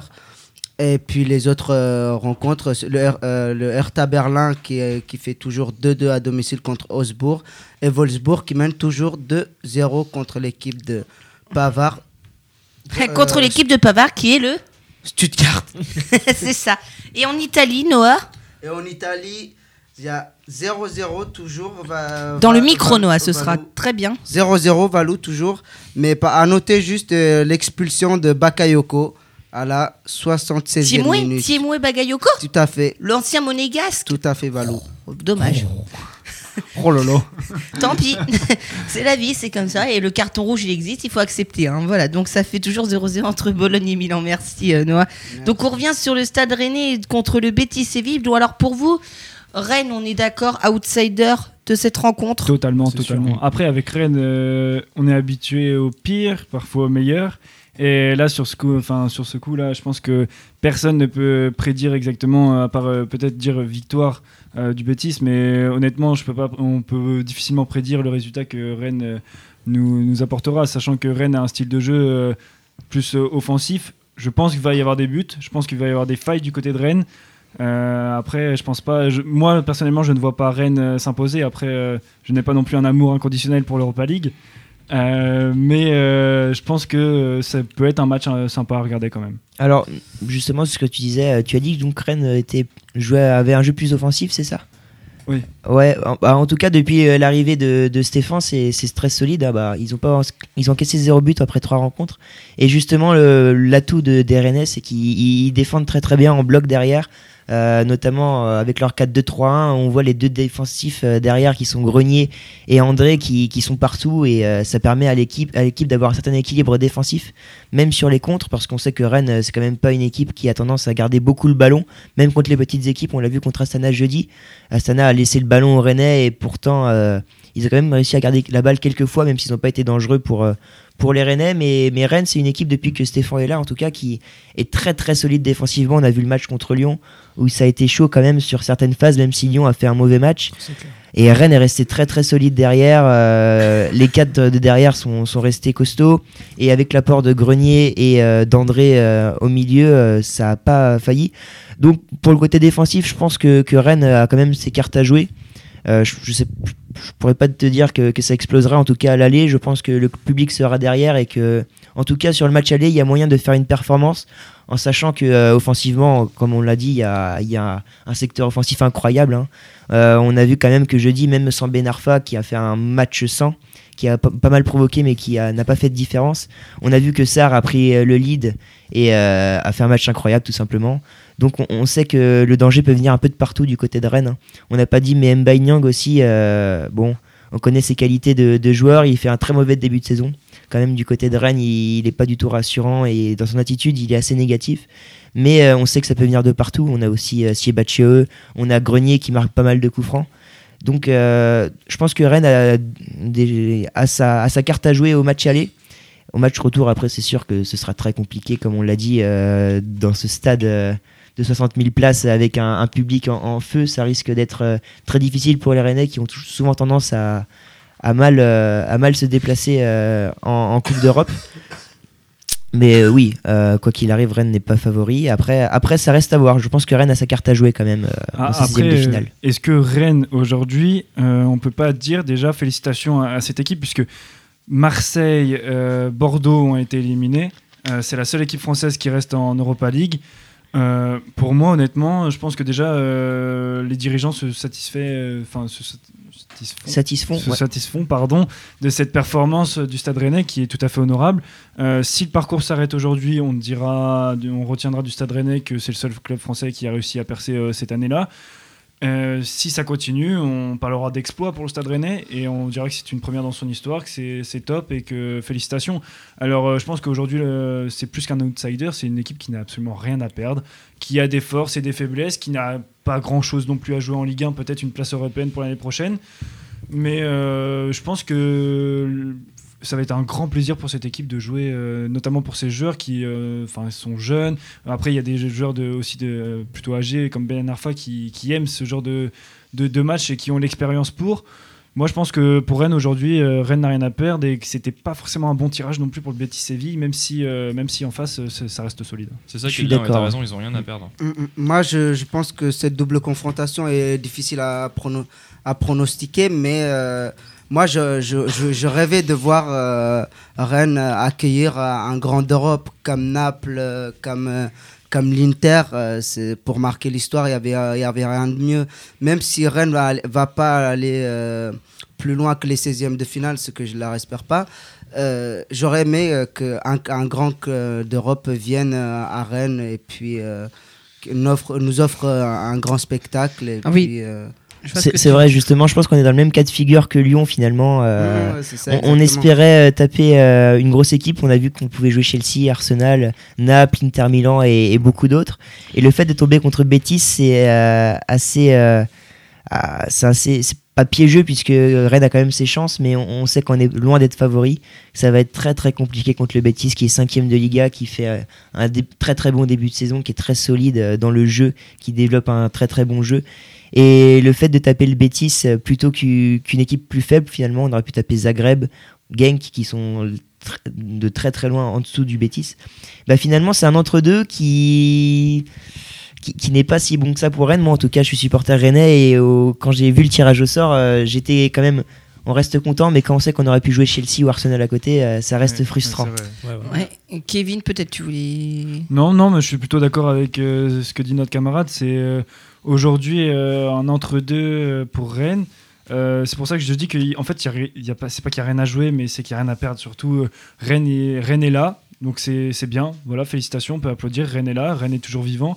Mais si on avait tapé un Naples, on aurait dit, bah voilà, c'est fini. Mais on vient voir un beau spectacle, on va voir des buts, on va voir des, des grands joueurs.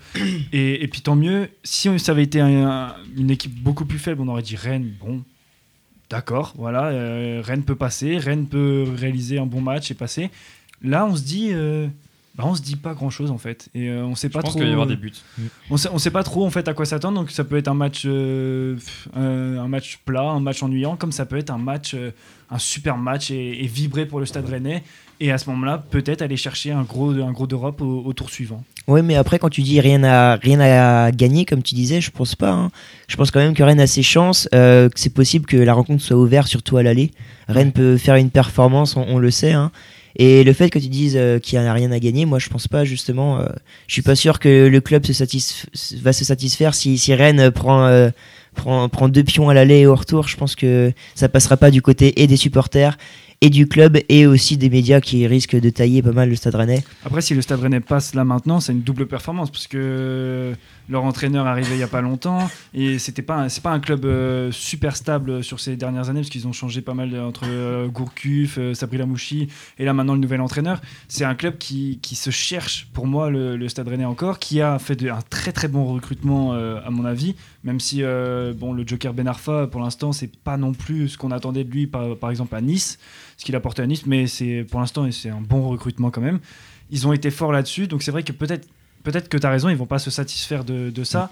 Peut-être qu'ils auraient dit se, se seraient satisfaits si ça avait été justement un gros d'Europe. Euh, Aujourd'hui, oui, peut-être que tu as raison. ouais. Je pense que je pense qu'il il va falloir que Rennes donne tout. Mm. Voilà, donne le meilleur Mm. et à ce moment-là il n'y aura pas de regrets s'il y a des regrets à ce moment-là je pense que oui la direction serait- ne, ne serait pas d'accord ouais.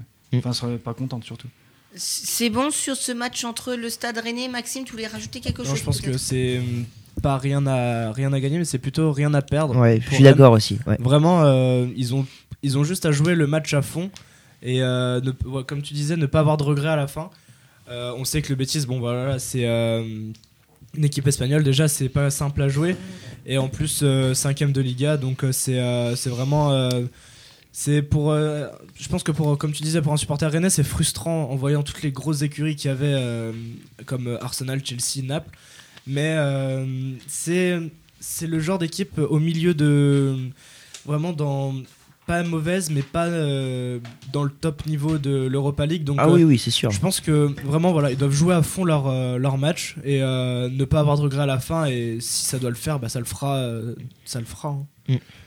Avec la vitesse de Ismail Assar sur le côté, euh, je pense qu'il peut faire très très mal euh, aux défenses euh, espagnoles. Bon, alors, euh, messieurs, si on n'a plus rien à dire sur le Stade Rennais, alors, euh, on a encore plein plein de choses à parler. Donc, euh, on va en profiter peut-être parce qu'on parlait du Stade Rennais et qu'on parlait de club français. On va en profiter pour le fameux coup de gueule contre ceux qui interdisent l'accès à l'équipe, c'est ça? Euh, Ah, Alors oui, j'ai un simple coup de gueule rapide pour vas-y, euh, c'est justement toi, parler qui de. voulais nous le faire, ce coup de gueule. Donc, je te laisse la parole. Donc, coup de gueule contre euh, ceux qui interdisent l'accès, par exemple, au camp des loges à l'équipe et puis ceux qui critiquent l'équipe. Entre autres, on avait parlé la semaine dernière. Vas-y, Vivien. Exactement, un simple coup de gueule rapide hein, pour euh, parler de, du traitement médiatique euh, autour du, du Stade Rennais après sa qualification. On a vu euh, en cette semaine européenne, la semaine dernière, que, euh, que comment l'équipe a beaucoup mis en avant euh, le- ouais, le Paris Saint-Germain. Ah, alors eh bien on est parti En donc une, une égalisation de l'US Orléans. On reparlera de Coupe de la Ligue juste après, messieurs. Vivien continue. Euh, oui, d'accord. Euh, J'aurais bien aimé savoir quand même pour Orléans. euh, Pardon, le but- buteur. Oui, oui, le Joseph buteur. Lopi. Hmm, Joseph Lopi, ancien socialien. Une grosse surprise ça. Donc voilà, je, parlais de l'équipe donc et donc euh, dans cette semaine européenne, euh, l'équipe a beaucoup parlé euh, du PSG, a mis en avant aussi la qualification de l'OL. C'était donc jeudi et justement le vendredi après la qualification historique du Stade je pense qu'il avait quand même pas mal de, choses à dire autour du club et ça aurait quand même été bien que on le mette en avant, surtout dans, dans la dans le plus gros journal de presse sportive française. Et, et justement, le vendredi matin, qu'est-ce qu'on a trouvé sur la une de l'équipe? Une photo de Neymar. euh, parlant d'une actualité euh, qui, aurait pu être mise euh, dans le week-end lorsqu'il y avait moins de, choses à, dire et on a retrouvé Neymar, voilà, sans, grande une et tout en ne mettant pas en avant le, le. Alors bien sûr, le Stade a, été mis- en avant sur la une régionale de l'équipe, mais pas nationale. On a préféré mettre Neymar, donc voilà. C'est mon petit coup de gueule de, à propos du traitement médiatique du Stade Rennais, qui, on a préféré mettre Neymar et le PSG alors que c- il n'y avait pas forcément euh, lieu d'être, il n'y avait pas d'actualité. Surtout qu'à côté, euh, pour faire euh, une parenthèse, il y avait aussi le handball et les demi-finales euh, de championnat d'Europe pour euh, les, les françaises, euh, les handballeuses féminines qui jouaient contre les Pays-Bas.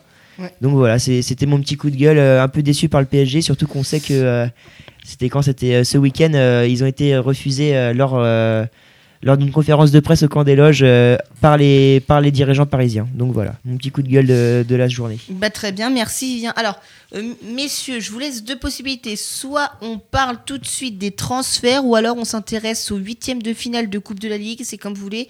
Transfert peut-être, Mathieu?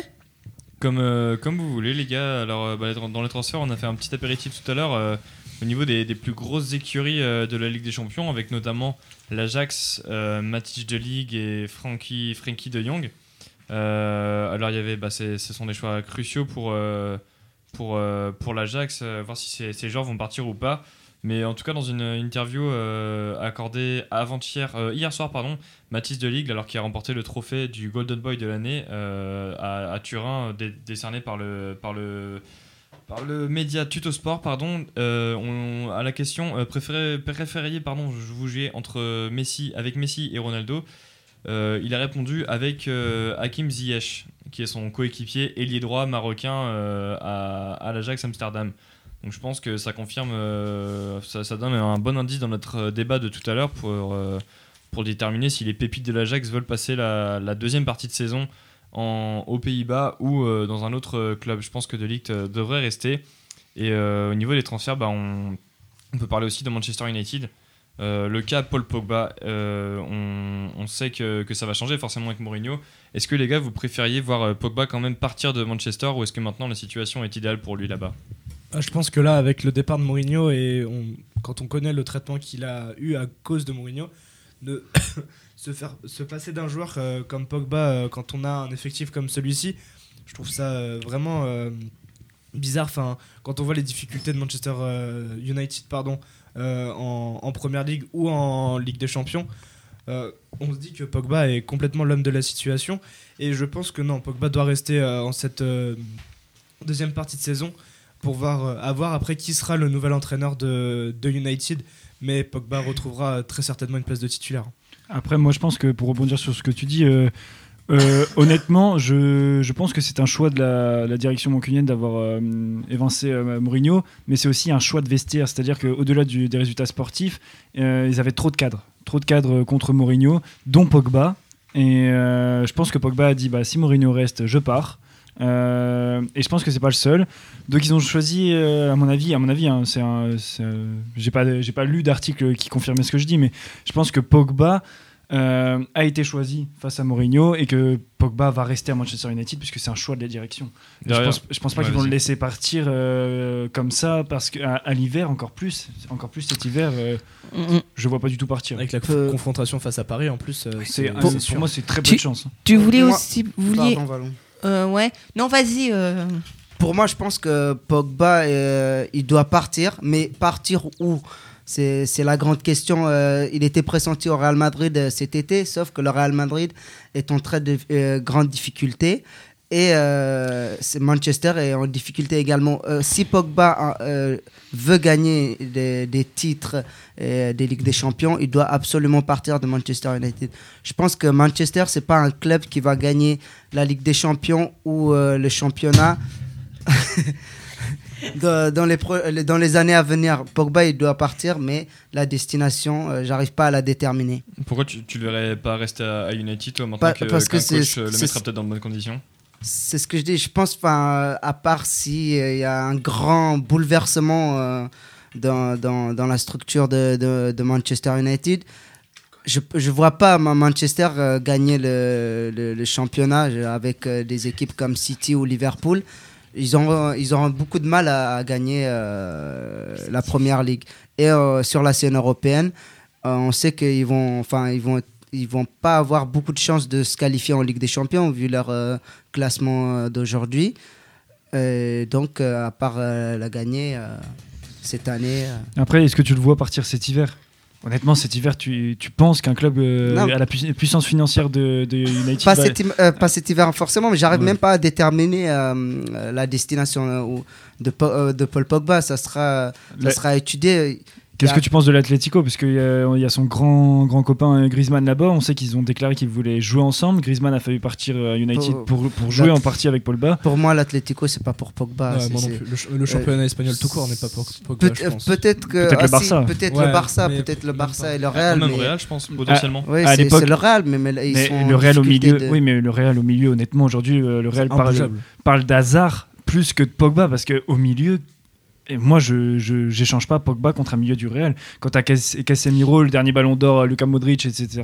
Enfin, pour moi, hein, je pense qu'il aurait sa place, mais je l'échangerais pas. Et je pense que la priorité du Real, c'est pas de recruter Pogba. je pense que C'est de recruter un, attaquant rapide euh, ouais, pour ouais, pallier je- au départ de Ronaldo. Bah, déjà Exactement, de, ouais. de réussir à mettre en place euh, ce qui reste de leur Mm. effectif parce que ça a été l'échec de Lopetegui. Après, déjà, on parle de- si on parle transfert, on peut aussi euh, faire une transition vers Hazard. Hazard est pressenti du côté de- du Real. Hazard a envie, je pense, un jour de jouer au Real. Mais est-ce que ça va être cet hiver? Pour moi, je ne vois pas en, général de grands joueurs partir euh, à l'hiver. Euh, mais euh, un accord cet hiver pour l'été prochain, pour Hazard, au Real, moi j'y crois. Bah, avec toutes les compétitions européennes qui sont lancées, euh, Hazard qui joue la Ligue Europa avec, avec Chelsea, je le vois pas prendre le Real cet hiver et laisser sa place pour potentiellement, parce que je pense que Chelsea a, a l'équipe pour aller loin dans cette compétition. Euh, je pense que Hazard Faudra ne prendra qu'elle y aille pas, déjà. euh, Comment? Faudra déjà qu'elle y aille parce que cette année, c'est faudra, Hazard, faut qu'il attende euh, encore un an. Vu que là, ils y sont pas cette année. euh, De quoi? euh, En- Chelsea en Ligue des Champions. Non, en Ligue Bah, Europa, en Ligue Oh, Europa. pardon. Ouais, on parle de Ligue Europa, ouais. Non, non, en Europa League. Du coup, euh, je pense que Hazard va vouloir aller gagner pour, euh, potentiellement le, le titre euh, en Ligue Europa et après aller jouer au Real. Mais comme tu le disais, je, je pense aussi que le, un accord peut très bien être trouvé l'hiver et c'est souvent ce qui se fait. Les accords peuvent être trouvés. On a Mm. vu avec Coutinho qui était. euh, qui était bah, c'est un des, un des rares à être arrivé euh, Ouais. en, en hiver. euh, enfin, ouais, ouais, c'est vrai. à Mais ne- à Dem- avoir commencé vraiment à jouer euh, Ouais, après exactement, le, le mercato d'hiver.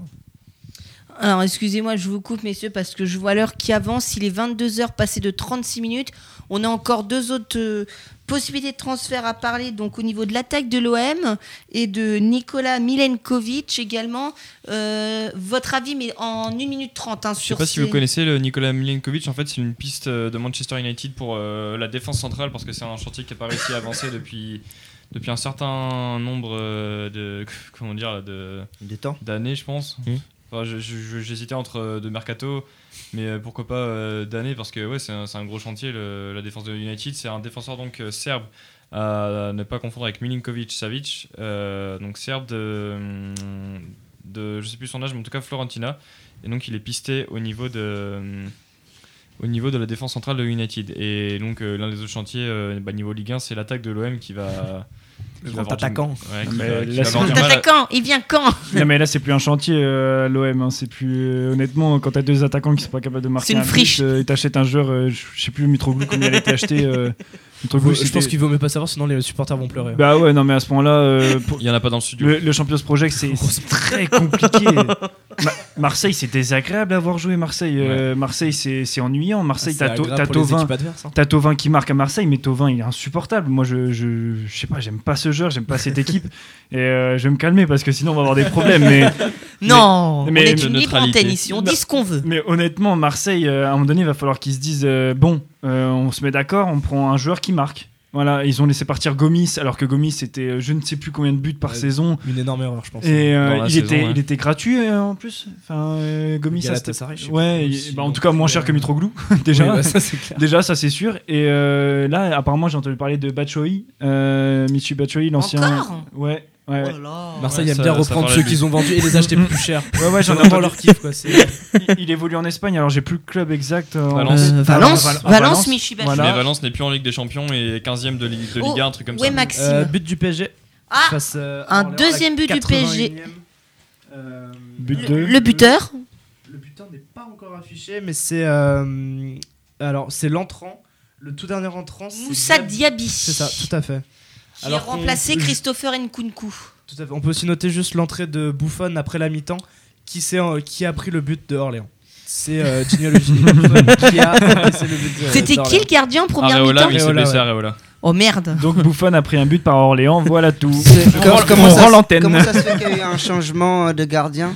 Areola blessé en première ouais. mi-temps. Ah, il C'est s'est blessé Mm. Yes. Et du coup, euh, du coup le, le jeune joueur de, d'Orléans pourra dire qu'il aura marqué un but. euh, à Buffon. C'est ça. Donc 2 buts 1 pour le PSG, donc à 9 minutes de la fin. c'est ça. Et au niveau des scores, euh, Burton s'est qualifié face à Middlesbrough. Euh, c'est fini entre Leicester et Manchester City. Ça va aller aux prolongations au King Power Stadium. partout. Super. Et ben nous, on vous rappelle en Coupe de la Ligue que s'il y avait une égalisation d'Orléans avant la fin du match, ce sera directement Tir au but. des tirs au but. Voilà, bien joué. Il y en a un qui suit. Et Noah, vas-y vite Et fait pour C'est terminé euh, également en Allemagne, le Borussia Dortmund qui concède sa première défaite euh, dans le championnat, 2-1 contre Düsseldorf. Le, euh, le Hertha Berlin et Augsbourg qui font 2-2 et Wolfsburg qui s'est imposé 2-0 contre l'équipe de... Et l'Italie. Et l'Italie, bah, ça s'est terminé sur un 0-0. Bon, et ben c'est très bien. On, je revoyais euh, actuellement le, le but de, de Moussa Diaby, euh, un superbe coup de rein de l'attaquant parisien euh, qui met un petit pont à un joueur euh, orléanais avant, avant de pouvoir, avant de pouvoir euh, marquer ce but. Il est, il, est, il est trop fort, il est exceptionnel ce joueur. Il est bon, Moussa Formé Diaby. au Paris Saint-Germain, c'est Bon, et c'est ce quand qu'on nous ressort Timothy Weah, là, le joueur du PSG, l'attaquant américain? Apparemment, il, est, il serait sur le départ, lui, et il est, euh, il fait pas partie du plan de Thomas euh, Tourelle, donc. euh, Pourtant, tr- pourtant Ouais, très a- très bon en début de saison, hein, euh, Timothée ouais, convaincant. sur les An- matchs de préparation. annoncé comme la doublure de, de Cavani, et lui-même Mm. s'était auto annoncé euh, comme la doublure de Ca- Cavani. Il avait déclaré qu'il avait les épaules pour. Il a le boulard un peu, lui. C'est Le boulard. Le boulard, la définition du boulard. Il a, donc, il a euh, le melon, il a le melon. Non, mais c'est vrai que Timothée Weah, c'est pour moi, c'est un, c'est un bon joueur et Paris fait une erreur parce qu'il a fait un très bon début de saison, malgré qu'il ait le boulard, comme tu dis. Euh, je pense qu'il aurait, été, euh, il aurait été utile à Paris. Après, je ne sais pas du tout où est-ce qu'il est annoncé. euh, Je me suis trompé, vas-y Kevin, euh, tu veux terminer, mais en fait, euh, je me suis trompé, ça va pas être la prolongation, c'est les tirs au but entre Manchester City et Leicester. Comme pour la bon, Coupe de la. Ligue, si jamais. Et euh, Oh. faut savoir que les trois. Alors je me suis trompé parce qu'en fait, quand j'avais été voir Leicester en Coupe de la Ligue contre Chelsea en match nul, euh, ça avait fait 2-2, c'était parti au prolong. Là, ça va direct au tir au but. Et euh, faut savoir que Leicester, ces deux derniers tours de League Cup, c'est passé au tir au but. Est-ce Ah. qu'on suit la séance en direct ou? Euh, Euh, Enfin, on, on va la faire enfin, Ouais, il est euh, 40 en, semi-direct je parce vais, qu'il je est vais juste tenir au courant des, des 40, buts euh, ça. quand, ce sera, Voilà. quand ce sera inscrit. Donc, voilà. euh, juste, on fait une mini page huitième de finale de Coupe de la Ligue avant de commencer, juste pour parler des matchs de demain, parce que demain il y a, il y, a, il y a sept matchs au programme, dont Amiens contre l'Olympique Lyonnais, ce sera à 18h45 et à 21h05 on aura Le Havre contre Nîmes, une Ligue 2 contre une Ligue 1, le Dijon FCO de d'Amaury Lebeau, si nous écoutons l'embrasse, face aux Girondins de Bordeaux. On l'embrasse. De Noah aussi. le Stade Rennais qui va affronter le FC Nantes pour un derby de l'Ouest, très, un très beau derby de l'Ouest en huitième de finale de Coupe de la Ligue. On a le Stade, on a l'AS Monaco qui affrontera Lorient, qui est en train de se rattraper de son 3-0 contre euh, euh, contre l'Olympique Lyonnais de cette défaite. Valou, ça fait 1-0 pour Leicester, but de Maguire, capitaine ce soir. Très bien. On a Nice qui affrontera l'en avant de Guingamp qui va tenter de sauver sa saison, le, le AG. Et puis, on va parler de ce match entre Marseille et Strasbourg qui jouera dans un contexte particulier, messieurs, quelques jours après euh, cet attentat euh, qui a eu lieu à côté du stade de la Méno, hein, parce que le, le quartier du Neudorf est situé pas loin de- du stade de la Méno. Donc euh, ça va être une ambiance un peu particulière hein, demain soir pour les, pour les Strasbourgeois. Euh, Tout comme le match qui a été joué euh, ce week-end euh, à contre Strasbourg. Reims. J'ai pas compris pourquoi ils l'ont fait jouer. Non, ça s'est joué à Reims en ça fait. s'est hein. joué à Reims, ouais, mais même. Mais même. pas- J'ai pas compris pourquoi ils ont fait jouer euh, ce match alors que déjà que la, la moitié du, du week-end était décimée par les matchs reportés. Euh, C'est loup. J'ai Ça, Excuse-moi de t'interrompre. Penalty loupé par euh, Leicester. Euh, donc ça fait toujours euh, 1-1 et euh, c'était au deuxième penalty. Christian Fuchs qui a, qui a tiré dans les airs. Oups Il nous a fait une. Sergio Ramos ou une Piqué, choisissez, mais en tout cas il s'est loupé et sacrément mal. Ok, donc tu Ah, disais purée. Maxime que Ouais, je pour toi disais, c'était euh, une hérésie d'avoir fait jouer ouais, Reims-Strasbourg. complètement. Euh, complètement. On en euh, parlera tout alors de suite que dans le Tour de bon, l'Europe, Strasbourg a quand même réussi à revenir au score euh, face à Reims, mais, euh, mais je pense que les joueurs avaient complètement la tête ailleurs euh, par rapport à ça. Euh, on a vu qu'il y avait euh, quelques matchs reportés, dont euh, Marseille-Bordeaux le dimanche à 21h. C'est ça. Et euh, Lyon a été déplacé à cette heure-ci, mais j'ai pas compris pourquoi ils, ils ont fait jouer ce, ce match-là. Euh, encore heureux, c'était pas à Strasbourg, mais euh, ouais, c'est vrai que sur ce coup-là, euh, c'était pas vraiment une bonne idée, je pense. Ok. Bon, alors ce que je vous propose, messieurs, c'est qu'à Yes Au-dessus pour Sterling aussi. Oh là. Bon, Pardon. ce que je vous propose, c'est qu'à Sterling 22h45, qui a tenté la panenka au-dessus des vous cages. savez quoi? On va introduire notre rubrique du Tour de l'Europe. Écoutez bien. Je vous ai laissé normalement l'hymne à la joie qui devrait démarrer. Voilà, puisque c'est le Tour de l'Europe évidemment qu'on va faire, messieurs. On va commencer par l'Angleterre. Euh, juste avant, euh, Valou, j'avais une petite anecdote euh, à donner. Eh oui, juste avant l'anecdote, Vivien, vas-y. Exactement, sur euh, le championnat indien. On a eu Ah une anecdote croustillante, pas piquée des hannetons ce week-end, sur un joueur qui joue en Inde qui s'appelle Gourav Mukhi. Alors, je sais pas si vous le connaissez, moi en tout cas, je le connaissais pas avant. Moi non plus. Mais en tout cas, le 7 octobre dernier, Gourav Mukhi donc devenait le plus jeune buteur de l'histoire du championnat indien à seulement oh 16 ans. non 16 ans donc, sauf qu'en fait, on a appris que deux mois plus tard, Et après enquête, Madison, le joueur a été suspendu 6 mois pour avoir menti sur son âge réel qui est de 28 ans. Excuse-nous euh, de ne pas t'avoir trop écouté parce que c'est un penalty loupé euh, par Leicester et Mathieu est absolument dans un état second. Il est debout à côté de moi, j'ai peur d'un geste avec son micro. Ah bah, et, et surtout, nous casse pas le, nous casse pas Non, le studio, promis, non, Mathieu. je t'en supplie. Donc, c'est pas piqué des hannetons, c'est ça. Il a, man- il a menti sur son âge réel. il a pris 12 ans. Exactement. ouais. Très bien. Il nous a fait une Apoula Edel, comme on dirait. Bon, allez, Ou Yaya Touré, mais enfin ça c'est pas encore sûr. Alors, messieurs, c'est parti pour notre tour de l'Europe. On va commencer par le championnat anglais, mais comme Fofo il est en transe, on va attendre. Euh, penalty marqué par euh, ouais. City. Gabriel Rezus qui transforme de Ils prennent l'avantage. Vivien, s'il te plaît, est-ce qu'on peut parler d'Espagne pendant que Mathieu est en train de, de- de se lever littéralement tel, euh, tel un public en délire? Allez-y les gars, faites euh, l'émission, je vous tiens, en- L'Espagne, au courant des scores. L'Espagne, Vivien. s'il Alors te oui, Valou, en parlant de l'Espagne, j'aimerais tout d'abord parler justement, faire un, un focus sur euh, le meilleur joueur du monde actuellement, hein, depuis de- maintenant pas mal d'années. Ça s'appelle, il s'appelle Léo Messi, qui a fait un match stratosphérique encore euh, ce week-end à Levante. Victoire 5-0, 5-0, et écoutez-le bien, le génie argentin a mis un triplé Encore loupé pour Leicester. et deux passes Ça- ça, va se décisives. terminer comme ça. Victoire donc 5-0, c'est très simple. Messi a raté un mois de compétition depuis, euh, depuis euh, la rentrée, mais il est actuellement le meilleur buteur de la Liga avec 14 buts et également le meilleur passeur avec 10 passes. Alors voilà. Et si on prend les stats également de la saison, on peut se rendre compte que Messi est le meilleur buteur et le meilleur passeur sur la saison 2018 avec 50 buts Il a Et- reçu son soulier d'or. euh, et 25 passes décisives et il a reçu, écoutez-le bien cette semaine, son soulier d'or, son cinquième après les saisons précédentes. Et il est actuellement euh, deuxième meilleur buteur d'Europe euh, derrière euh, un joueur de je sais plus quel euh, quel euh, championnat. Penalty décisif pour euh, City, c'est Ah, Zinchenko tu qui s'avance. de- Et c'est terminé, victoire de Manchester City à Leicester. Je rends Oh l'antenne. là, c'est nul. Alors que euh, Nul, Leicester, nul. s'en va Bon du- bah, Fori, euh, il est complètement anéanti, il va pleurer. Euh, Mathieu, non, mais bon. Mathieu, on va te consoler. Leicester, il leur reste encore la première ligue. Oui, oui, bien sûr, on vient de perdre contre Crystal Palace. Après, on va manger City et Chelsea. On va être euh, 16ème pour Noël, alors qu'on aurait pu être 6ème euh, cet après-midi, mais euh, non, c'est pas grave. Nous venons de déclencher une troisième guerre mondiale. bon, Vivien, tu peux continuer sur l'Espagne, s'il te plaît. Ah, voilà, moi j'avais fait mon petit point sur, euh, sur le autres- Barça. Euh, faut savoir quand même que, euh, que le championnat est relativement serré euh, devant. hein. On voit que euh, le Barça est promis avec 34 points, mais que derrière ça suit. On a Séville avec 31 points, on a l'Atlético Madrid avec 31 points également, et le Real n'est pas si loin que ça non plus avec 29 points. Donc ça reste un, championnat assez ouvert et tout est encore possible, même si le Barça a quand même un peu d'avance à l'heure actuelle. On a pas loin des, alors qu'on est pas loin d'arriver euh, aux fêtes de Noël. Voilà, voilà. C'est beau. C'est très bien. Alors, on va, on va- Noah, s'il te plaît, est-ce que tu peux nous parler du championnat allemand? Donc, on a parlé des matchs qu'il y avait ce soir. Est-ce que tu peux un petit peu nous parler de ce qui s'est passé ce week-end en championnat allemand? Ce week-end, euh, Francfort qui s'est imposé à domicile 2-1 contre le Bayer Leverkusen. Leipzig qui s'impose également à domicile contre Mayence 4 buts à 1.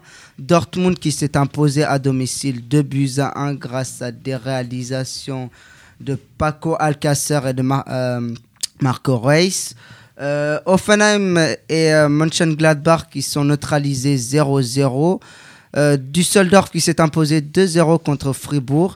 Le Bayern qui, est allé s'imposer 4 buts à 0 à, à Hanovre. Euh, je vais te dire tout de suite les, les buteurs, si ça veut bien.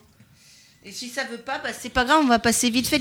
ok, ça veut bien parce que c'est Kimmich qui, ouvre le score, suivi de, euh, de David Alaba et euh, Nabri qui marque, et puis Lewandowski pour le quatrième but. Euh, Augsbourg et Schalke qui font match nul un partout.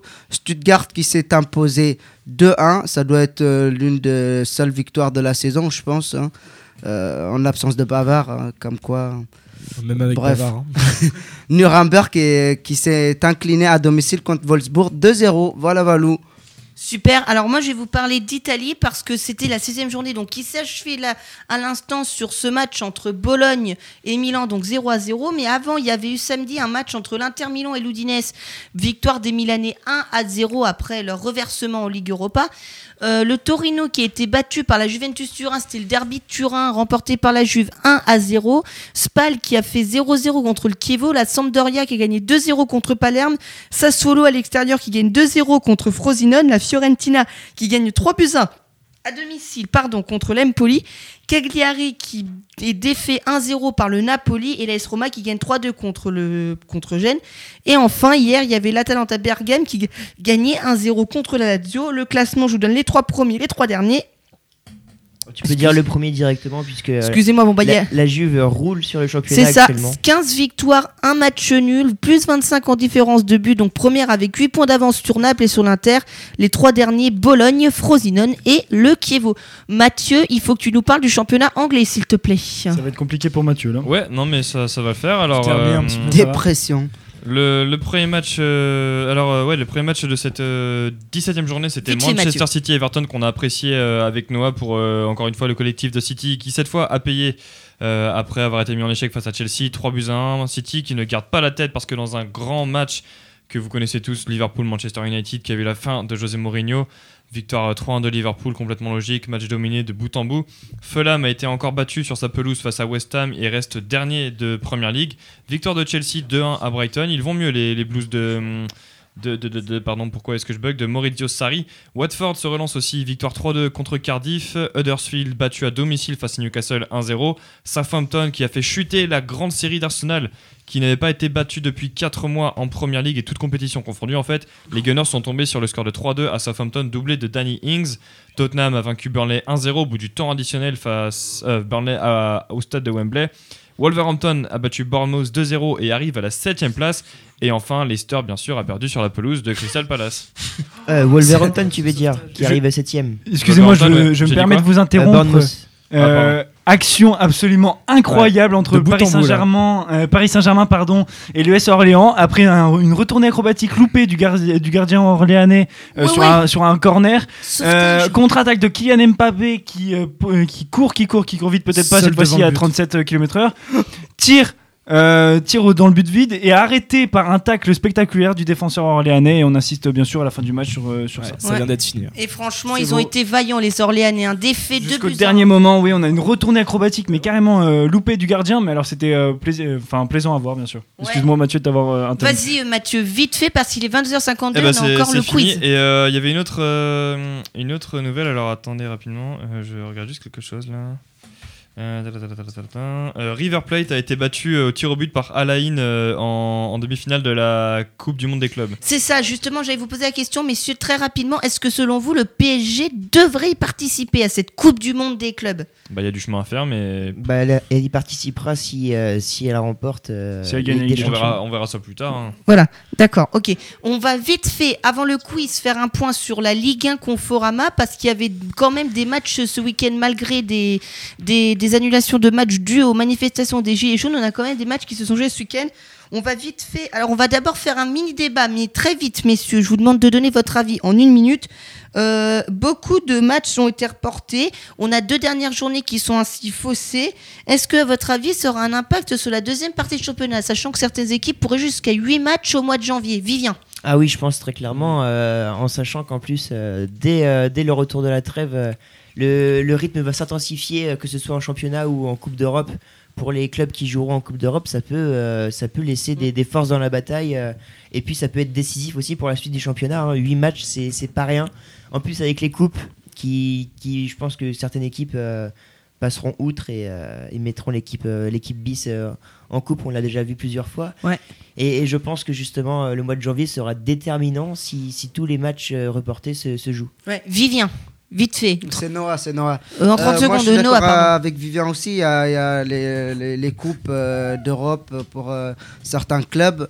Il y a juste à souligner que Der Zakarian qui, est- qui a pété un plomb aujourd'hui ou hier même contre le- la décision. hum, de la LFP de, de- du report du match opposant Montpellier à Paris qui va se dérouler en février. Et, euh, il dit que les, les grands clubs sont avantagés. Bah, c'est- logique parce que le Paris Saint-Germain va disputer euh, des, euh, la- Coupe d'Europe. Donc, euh, Ouais, Non, ouais. Je trouve pas ça logique de déplacer le, le match du PSG. Euh, après, le, le calendrier fait comme il, comme il est fait. On voit bien les clubs anglais jouer jusqu'au jusqu'à la, vraiment la fin de l'année euh, civile avec euh, le boxing. oui, mais Day ça c'est autre chose. Ça c'est matchs. autre chose. C'est une Mais, culture. euh, C'est une culture que. Ouais, mais a est-ce que nous, on pourrait l'adopter à terme, euh, Maxime? Est-ce que nous, on pourrait l'adopter à terme, ce Boxing Day, Ce par exemple? Je pense pas, parce que c'est comme disait Noah, c'est une culture. Mais après, euh, le fait d'avoir euh, d'avoir des matchs à enchaîner, je pense que Paris a complètement l'effectif pour faire euh, pour faire tourner les matchs. Euh, que ce soit, ils peuvent très bien aller faire jouer les jeunes euh, sur euh, sur certains matchs de coupe, parce que franchement, gagner euh, tous les ans la coupe de la ligue, franchement, ça leur apporte pas grand chose. Ouais, ouais. Euh, Kevin, Kevin, est-ce que selon toi, du coup, euh, on a un calendrier qui est tronqué? Est-ce que selon toi, bah, c'est un problème là, au jour d'aujourd'hui? Pour, pour moi, c'est pas un problème parce que euh, le Paris Saint-Germain reste une équipe française qui, qui participe à des compétitions européennes. Euh, on doit tous se réjouir, euh, même supporters marseillais, euh, des succès de- d'un club français en, en Coupe d'Europe. Aménager, euh, si, on, si je puis dire, le, le calendrier pour le Paris Saint-Germain euh, pour qu'il puisse euh, préparer sereinement euh, ses matchs. Pour moi, c'est euh, tout à fait normal. Je pense que si c'était euh, l'Olympique lyonnais ou une autre équipe, euh, on ferait pas un scandale Surtout que c'est pas de la faute de, de- des Paris Saint-Germain et Oui, de oui, l'Olympique c'est sûr. lyonnais, c'est les Gilets jaunes. Ouais. Ouais, euh, Mathieu, vite fait, si tu as quelque chose à dire là-dessus, vite fait, mais très vite. On passe au quiz. Bon, alors juste avant de passer au quiz, je vous donne juste. Euh, les résultats de Ligue 1 de ce week-end. Donc on a Reims qui a battu Strasbourg 2 buts 1, c'était samedi soir. On a Nîmes qui est- s'est fait battre par un, un Lille, mais alors qui aurait pu égaliser dans les toutes dernières secondes les Niçois. Pourtant, euh, les Niçois, les Nîmois, pardon, à euh, 11 contre à 11 contre 10 avec l'exclusion de Fonté, mais avec un superbe Nicolas Pépé du côté de Lille. On a Nice et Saint-Etienne qui ont fait un but partout et l'Olympique Lyonnais qui a battu Monaco 3-0. Et ce soir, les Canets, donc du coup en match en retard, qui ont battu Toulouse 2 buts 1, à savoir que Guingamp-Rennes se jouera le 16 janvier à 19h et que Dijon-Paris Saint-Germain sera programmé le 13 mars. Voilà. Et pour la prochaine journée de championnat, si tout va bien, on devrait avoir samedi 10 matchs avec Angers-Marseille, Bordeaux-Amiens, Lille-Toulouse, Monaco-Guingamp, Montpellier-Lyon, Paris Saint-Germain-Nantes, Reims contre Caen, euh, Rennes contre Nîmes, Saint-Etienne contre Dijon et Strasbourg contre Nice pour terminer cette phase allée de la Ligue 1. Vous avez quelque chose à dire encore sur la Ligue 1 Non, non, on peut passer au quiz. Eh bien, super, vous êtes prêts Attention, voici le euh, quiz. Alors, on ferme les ordinateurs. Kevin, Alors, euh, euh, moi j'avais juste, euh, une transition à- à- pour le quiz. J'ai une question à vous poser. Quel est le pire ennemi euh, de Mourinho selon vous? Un Bah, grand c'est- entraîneur. C'est lui-même. C'est une blague, Non, non, c'est pas pas lui-même. Non, non, non. pas une blague, c'est une vraie, une vraie. Euh, Alors euh, rapidement, je vais vous dire, euh, c'est euh, Monsieur Klopp, Jürgen non, Jürgen Klopp. Voilà, exactement. En 2013, Dortmund gagne 4-1 à Madrid. Mourinho est viré dans la semaine. Liverpool en 2015 gagne 3-1 à Chelsea. Mourinho entraîne est viré dans la semaine. Et en 2018, euh, Liverpool gagne 3-1 à United et Mourinho est viré dans la semaine. Sauf que pour me consoler, en fait, euh, en 2015, euh, de- Mourinho est viré après avoir. alors, c'était contre. En octobre qu'ils avaient perdu contre Liverpool, euh, Mourinho était viré une semaine après une défaite à Leicester. Merci Mathieu. Leicester qui vient de perdre ce soir, on le rappelle. Alors, euh, Noah, alors on va faire le quiz tout de suite. Vivien, donc c'est lui qui s'est remis à la technique parce que comme ça, on évitera de voir son ordinateur. Il aurait pu rester à, sa place parce que moi je Vivien. voyais rien, mais c'est pas grave. Vivi- Vivien, est-ce que tu peux nous donner un petit peu la thématique du quiz de ce soir, s'il te plaît? On a dit qu'il n'y en avait pas. Alors, il n'y a Pas de thématique spéciale, Valou. On va parler de, de joueurs euh, comment, assez, assez difficiles à trouver puisque j'ai envie de marquer des points. Est-ce ce qu'on peut faire on fait un rappel euh, un Euh, rappel, normalement, du- du on n'a pas le fait, droit. un rappel des scores. Rappel Pas du du tableau. bien, pas obligé. Je suis, en tête avec, je suis en tête avec 14 points et demi. Ensuite, on a Amaury qui est absent avec 11 points. On a Valou qui a 5 points. Noah et Léo en ont 4. Vivien, Nati qui n'est pas là en ont 3. Putain, je suis largué Maxime déjà. a hein. pas encore de points. Et Erwan qui n'est pas là non plus. Et bah, Kevin. Et qui n'en a pas non plus, du coup, euh, Ouais, comme mais toi, Leicester. Kevin, tu viens pas souvent. Donc ça, ça devrait être bon. Allez, c'est parti, messieurs. Vivien, premier quiz. Alors c'est parti, donc je suis un joueur français né le 12 novembre 1980 à Audincourt. Je suis un footballeur Pavard. qui a joué en équipe de France, euh, qui fait 1m70 et qui a débuté sa carrière en Lizarazu. 1980. Non, Bichente Sarassou, il est basque. En 1999. Alors à l'heure actuelle, je ne sais pas, je vais vous dire. Bah, vous S'il a arrêté sa Il s'est carrière. passé quoi en 90 Guillaume Haro. Il a arrêté sa carrière euh, il y a peu, euh, à, à l'issue de la saison 2017-2018, euh, à l'AS Nancy-Lorraine. C'est un joueur qui est connu Puis pour Grenier avoir débuté au FC Sochaux-Montbéliard en 99. Un joueur Pedretti qui- Benoît Pedretti Bonne réponse Bonne de réponse. Mathieu Faury. de Mathieu Un Faury. point. Oh, j'ai perdu. Un point pour Mathieu Faury. Donc voilà, j'allais dire que Pedretti a joué à Marseille et à Lyon et qu'il est connu pour avoir joué notamment à Auxerre où il Ouais. aura joué 186 matchs. Marseille et Lyon, il est plus, il est moins connu là-bas qu'à Auxerre, je pense. Auxerre, ça a dû être une Ouais, institution là-bas. Euh, bon bah Mathieu, ça fait un point pour toi. Deuxième quiz, Vivien. Alors celui-là, il est pas piqué des hannetons comme je dirais encore une fois. Arrête de ressortir cette expression. C'est un sacré joueur que je vous tiens là, que j'ai retrouvé il y a pas longtemps. On en a parlé euh, il y a pas longtemps justement. C'est un joueur qui était très très très très très talentueux et qui a joué avec de, de nombreux noms euh, dans les équipes de France, euh, dans les équipes de France Espoir, qui a fait 37 matchs en, en France. Espoir entre 2005 et 2006. Ndonzi Et qui a notamment joué avec Benzema, Nasri Ménès. et la génération Jérémy 87. Ménès Charles Boton. Alors non, ce n'est pas Charles Botton. Euh, c'est un joueur qui est né euh, en 1984, euh, qui est d'origine réunionnaise. Ah euh, Euh, Loïc Rémy. Mpila, Mpila, Loïc Rémy. Il Loïc a Rémy. commencé sa carrière au Havre Loïc Rémy en, 19 en 2001, pardon. Vivien Loïc Rémy La Non, Sana c'est pas Diarra Loïc ou pas Rémy. La Sanadiara ou pas Oh là, c'est pas un réunionnais. Entre 2003 et 2007, euh, il, a, il, a, il a joué à Liverpool pendant 4 ans. Euh, Anelka Il a notamment été prêté ensuite à Huelva. Il est ensuite passé par l'Espagne et par l'Atlético de Madrid entre 2008 et 2009. Ah, attends. Entre 2009 et 2012, il passe ensuite, ensuite au Sporting Portugal où il fera seulement 8 matchs. Et puis ensuite, c'est l'un dégringolada. Euh, des passages en prêt à la Real, euh, au Real Saragosse, à l'AS Saint-Etienne. finalement, il passe ensuite Kakuta par le FK Non, Rostov. Mais non, Gaël Kakuta. Euh, avant de passer aux États-Unis, au Chicago Fire, puis en Suisse, puis en Écosse. Il joue aujourd'hui pour le club de Chenat Hornbill qui est en Thaïlande. Djibril Cissé? Non. Il est connu donc pour Il son parcours RMC Sport lui maintenant. pour son parcours espoir avec Alors Vivien, de tu pourras France. remettre la musique au début, hein, évidemment. Il a joué tu- sport en équipe de France Euh, alors, il a une sélection avec l'équipe de France, c'était en Qui date de 2008 lorsqu'il Ah ouais, jouait vache. à l'Atlético de Madrid. Oh. Euh, sinon, il a joué en équipe de France moins de 16 ans, en il moins a de 17 une ans. seule sélection en équipe de France. Exactement, mais il est très connu parce qu'à l'époque c'était l'attaquant, c'était un attaquant vedette euh, de l'équipe qui a donc été championne, qui a remporté un titre avec la génération 87. Ouais, ils donc, euh, la- le- l'euro ou la Coupe du Monde, je sais exactement, plus. avec la génération Ben Arfa, Benzema et Nasri. Et C'est ce pas joueur, Ménès, euh, Non. Malouda. euh, Ce, ce joueur avait été beaucoup d'espoir était, était mis en, lui Martin, et il n'a pas Martin, percé. non Allez, messieurs, encore Ah, 10 c'est- secondes pour trouver la réponse. Et à 34 ans, il est aujourd'hui en Thaïlande. Allez, 10 secondes. 9, Ah, Vivian, 8, c'est pas Marvin sept, Son Martin. prénom, son prénom 6, Alors son prénom c'est Florent. Florent. Euh... 4, Balmont. 3, Non, non, non. 2.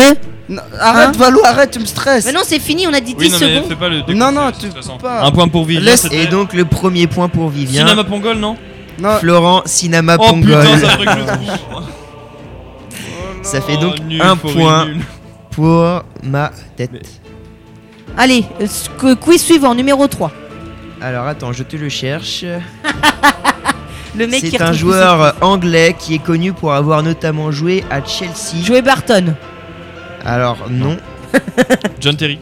Et qui a pris sa retraite il y a maintenant Frank euh, Lampard. Ouais, c'est- un petit mois. Frank Lampard. un mois. International euh, anglais. Joe Cole, 56 Joe Cole. sélections pour 10 buts. Il s'agit de Joe Cole.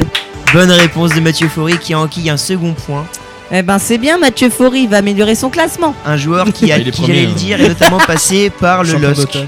Exactement. champion d'automne. Ouais, champion d'automne avant même de jouer.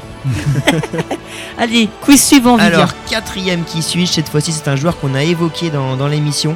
Ah, Euh, c'est un joueur qui est euh, très âgé mais qui est connu. Je pense que vous le reconnaîtrez. Buffon. Un joueur espagnol qui évolue actuellement donc au Betis Séville. Joaquin. Joachim. Il en est le capitaine, c'est Joaquin. Mais c'est Mathieu qui l'a dit en Bonne premier. réponse Bah, de vive. Mathieu une nouvelle fois. Bravo Mathieu, t'as été plus rapide que moi. Qui enchaîne mette du délai, Mathieu. les bonnes réponses. Allez, quiz suivant, Vivien. Alors Il on va arriver à la, à la- au cinquième qui suit. C'est ça. Et là, on change complètement de génération puisque je vais vous parler de la- de la- de l'ancienne époque. L'époque que les moins de 50 ans ne peuvent pas connaître. Euh, Charles Aznavour sort un- de ce corps. Un joueur qui est né en 1947 Copa. et qui donc euh, est connu pour avoir joué dans l'équipe euh, de l'AS Saint-Etienne à l'époque. Rocheteau. Alors ce n'est pas Rocheteau, ce n'est pas l'ange vert Rocheteau. Ravanelli. Alors non, c'est un joueur qui a commencé sa Jean-Michel Larquet. à l'AS Saint-Etienne et c'est Jean-Michel Larquet. Bonne réponse de Valou. Bravo, Valou. Le premier point Ah, Dans ce quiz. il fait plaisir celui-là. Jean-Michel Larquet, tout à fait Thierry. Exactement, tout à fait Thierry. On pense à Noah qui n'a pas trouvé la réponse. Non. Elle était pourtant, pour toi, mon pourtant. copain. hein. Elle était pour toi Noah pourtant. Euh, Tout à tout fait. à fait Thierry. Allez, sixième quiz. Captain Larkin. Alors celle-là, elle est vraiment, c'est une perle également. Je pense que je suis pas, je suis pas peu fier de ma trouvaille là pour ceux qui suis-je. Vas-y, donne ta trouvaille. C'est un joueur qui était inconnu au bataillon jusqu'à ce qu'il soit sélectionné pour la Coupe du Monde 2006 avec l'équipe de France. Ce fut la Chimbonda. surprise Pascal Chimbonda. de la sélection Martin. de Raymond Domenech. Il s'agit de Chibonda. Oh là là. Il... Pascal. Pascal Putain, il en a fait des trouvailles Domenech quand même. qui aura été donc en 2006 dans l'équipe type euh, de Première. Ligue avec son club euh, de. Wigan Ah, Athletic bon. Ouais. et qui aura donc été sélectionné par Raymond Domenech, le fameux. Vivien, il en reste combien des et qui quiz? sera arrivé en finale de la Coupe du Monde. Alors il me reste donc à l'heure actuelle 4 quiz. Allez, vite fait, Vivien, le septième. On va les faire. Le septième, c'est parti. C'est un, euh, un international brésilien très connu pour jouer arrière latéral. Marcelo. Il a aujourd'hui 37 Roberto ans. Carlos. Daniel Alves. Il est notamment connu aussi pour avoir marqué un but mythique avec euh, l'équipe nationale du. Brésil. Cafou. Maicon. Il s'agit de Maicon. Bonne réponse de Forêt une Oh, nouvelle On fois. en a parlé au futsal hier de ce but. Mais je l'ai regardé parce que euh, je savais qu'il trouverait. Euh, tu peux remettre la musique Ah, je peux remettre Voilà, la musique. voilà, voilà. Valou est, est calé dessus. Il a l'œil. Kevin n'abîme pas le studio. Kevin n'abîme pas le, la- ne nous abîme pas le studio, s'il te plaît. Huitième quiz, C'est Vivien. la manita pour fou. Mathieu, il va être à 16 points comme Lester. Exactement. Mets-lui un point pour ça. Mets-lui un point pour ça. Mets-lui un point. Je, vais mettre un point pour la je donne participation. 3 points pour Kevin. Merci.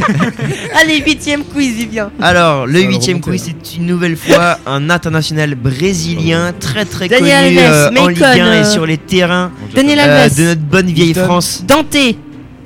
Un joueur qui a donc commencé sa carrière en 2001 en- aux. Pays-Bas, à Feyenoord, Michel Bastos mais qui est principalement connu pour avoir joué au LOSC et à l'Olympique lyonnais par la suite. Il s'agit de, Jean Michel de Michel Jean-Michel Bastos. De Jean-Michel J'ai pensé à Ola, c'est pour ça. Jean-Michel. Il s'agit de Michel Bastos. Jean-Michel Bastos, futur président de l'OL. qui a joué à Alain, qui a remporté euh, cet après-midi euh, Ouais. euh, sa victoire contre, euh, contre River Plate en mon- Coupe mondiale des clubs. Ouais, c'est ça. Donc Michel Bastos, un nouveau point pour Neuvième qui enquille les points. Je sais Neuvième pas où sont les autres. Euh, Noah, je te vois pas au fond de la salle. Noah, Maxime. Euh, même Maxime, temps, on euh, parle d'un d'un joueur euh, lyonnais. Vivien, il faut euh, juste Michel Bastos, dans la aucune journée, réponse. Allez, neuvième. avec lui, il Vivien- les. Vivien, neuvième quiz. Et avant-dernier. Le neuvième quiz euh, se porte à propos également d'un joueur très connu en France. Euh, c'est une légende tout simplement, on peut le dire. euh, Zidane. Une légende du côté de- d'un club Michel- de l'Est. Je Michel- ne dirai pas lequel. À. Euh, Non. c'est- un joueur qui Non. joue encore au foot. Bafetim Numéro Bigomis. 10, légendaire, Bafetim qui Bigomis. a à l'heure actuelle 41 ans et qui est toujours sur les bonnes pelouses de Ligue Ballon. 1. En France, en France. De Ligue 2 maintenant. Ah, parce que, euh, euh, il n'est pas dans un club de Ligue 1 Nivet. à l'heure actuelle. Benjamin Nivet. Et qui joue depuis 2012 à l'Estac de Troyes. Benjamin Nivet. Il s'agit donc de Benjamin Nivet. Faites-lui une statue, s'il vous plaît, en Champagne. Merci. Et Bon le point dernier pour quiz. Valou. Et euh, je vous laisse, euh, moi je participerai pas à la dernière, à la dernière question, euh, je vous laisserai. Non, euh, le dernier quiz, il vaut double. hein. C'est deux points Ouais, pour le dernier mais quiz. je- Vivien, je s'il te plaît, c'est à Trop toi. gentil. Valou, est-ce que Très t'es bien. d'accord pour ne pas y participer parce que les trois n'ont pas de points? Est-ce qu'on leur laisse Eh euh, ben, oh oui, allez, on leur laisse. Je ne J'arrive. participe Vraiment pas non gentil. plus parce que. Si, allez Allez, participez. Les trois qui n'ont pas de points, vous participez. c'est C'est à vous de ok. trouver. Sachant que j'ai quand même un point pour la vanne, mais c'est pas grave, je Non, participe. non, t'as pas un point pour Deux la points vanne. pour ça, la c'est vanne. pas. La vanne ne validé. valide pas. Allez, Vivien, dixième quiz. Allez, c'est parti. Le dernier, qui, dixième val- qui et vaudra deux points dernier quiz qui vaudra donc deux points. C'est à propos d'un joueur qui a remporté la Ligue des Champions en 2004 avec l'AS Monaco. Un joueur espagnol. Ah, Henry. attaquant, qui a commencé sa carrière en 1993 à Albacete en Espagne et qui est ensuite passé par le Real Saragosse avant d'exploser en 1997 au Real de Madrid, club dans lequel il évoluera 8 ans et il inscrira 100 buts en 269 apparitions. C'est un joueur qui a connu 47 sélections en équipe d'Espagne entre 98 et 2007 et qui a enquillé quand même 27 Joly. buts. Alors un Ah, joueur assez important euh, à l'époque euh, en Espagne avec la sélection espagnole.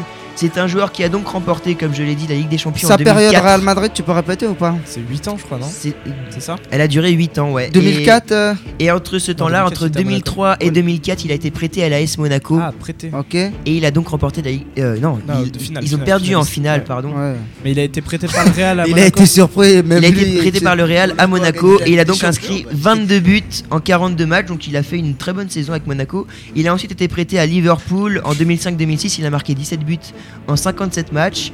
Nous on le connaît plus, en tout cas dans notre génération, euh, pour euh, ses, ses prouesses au Valence CF, euh, dans lequel il a marqué quand même 37 buts en 101 matchs, c'est donc un, un attaquant. Et il aura ensuite Il terminé retraité, euh, sa carrière, il est retraité depuis 2010. Il aura fini sa 2010. carrière à Marseille, où il aura fait 19 petits matchs pour terminer sa carrière euh, tranquillement. Gabriel Heinze, non Non. C'est Je- un joueur euh, quand même assez connu. J'ai le nom de sur bout la langue depuis la semaine dernière parce que je croyais que tu l'as- la, la semaine dernière je cherchais, je crois que c'est lui en fait. Non, tu nous avais fait Saviola et, moi je croyais que c'était lui. Exactement, euh, Et- Fori euh, l'a cherché la semaine dernière et ce n'était pas lui, c'est un Et attaquant. j'ai son nom sur le bout de la langue, hein, mais c'est celui avec la queue de cheval, non? Oui, exactement, il est très ah oui, c'est Son prénom, son prénom c'est Fernando. Et c'est un joueur quand même assez connu, un attaquant assez phare de l'Espagne à l'époque. Bon, il n'a pas joué un rôle majeur, mais il, il a quand même fait des bonnes performances. mais. Passé par le Real Madrid, par Valence, par Monaco. Fernando donc. J'ai sur le bout de la langue depuis la semaine dernière, mais je vais pas le trouver. Bah vas-y, dis-nous. Alors donc ça me fera deux points, hein, vous Mhm. les comptabiliserez. Mm. Il s'agit donc de Fernando Morientes. Morientes. Ah, Morientes, ok. Donc Vivien est deuxième Voilà. du quiz en ayant posé les questions ce soir. Exactement, et je laisse donc la régie à j'ai Valou trouvé qui la va nous technique pour clôturer avoir des ce points, j'ai 4-4-2 posé de des ce soir. Pour le dernier qui- c'est toi 4-4-2 qui de l'année, le- d'ailleurs. hein. Nul. Nul, nul, nul. Nul, Vivien. Allez, merci euh. Vivien pour ce très beau quiz qui était le dernier de l'année 2018. Messieurs, c'est Eh oui. déjà fini. Vous vous rendez compte J'aurais bien aimé rester avec vous encore une heure de plus. Bon, Malheureusement. On ne peut pas. En tout cas, Ah, ce que je peux vous dire, c'est qu'on se retrouve l'année prochaine. On va se retrouver le 8 janvier 2019. Ce sera à partir de 21h. Et il y aura de la Coupe de la Ligue ce jour-là. Ce sera les quarts de finale de la Coupe de la Ligue ce jour-là. Donc, euh, vous voyez, on aura encore Très plein de choses à dire, plein de choses à faire. En tout cas, chers chroniqueurs, je voulais vous remercier tous d'être venus ce soir. Noah, Merci Valou. Vivien, Ouais, merci, c'est Valou. parti, euh, Maxime, euh, Kevin, Mathieu, et puis on a Hugo qui est avec nous aussi. Voilà, en tout cas, chère équipe, je vous souhaite de très bonnes fêtes de fin d'année. Mangez pas trop de foie gras, Et pas trop de saumon. et on embrasse aussi tous les chroniqueurs qui sont passés dans l'année Et mais qui ne sont pas là ce soir. Nathanaël, euh, Amaury, Ouais, Léo, bisous on gars. les Et embrasse. puis les anciens Et les anciens aussi, on les embrasse. On vous fait des gros bisous, buvez pas trop de champagne et on se retrouve le 8 janvier même. 2019 à partir de 21h. Très bonne soirée à Bonne vous soirée à sur tous. Radio Salut Salut tout le monde, bonne fin d'année.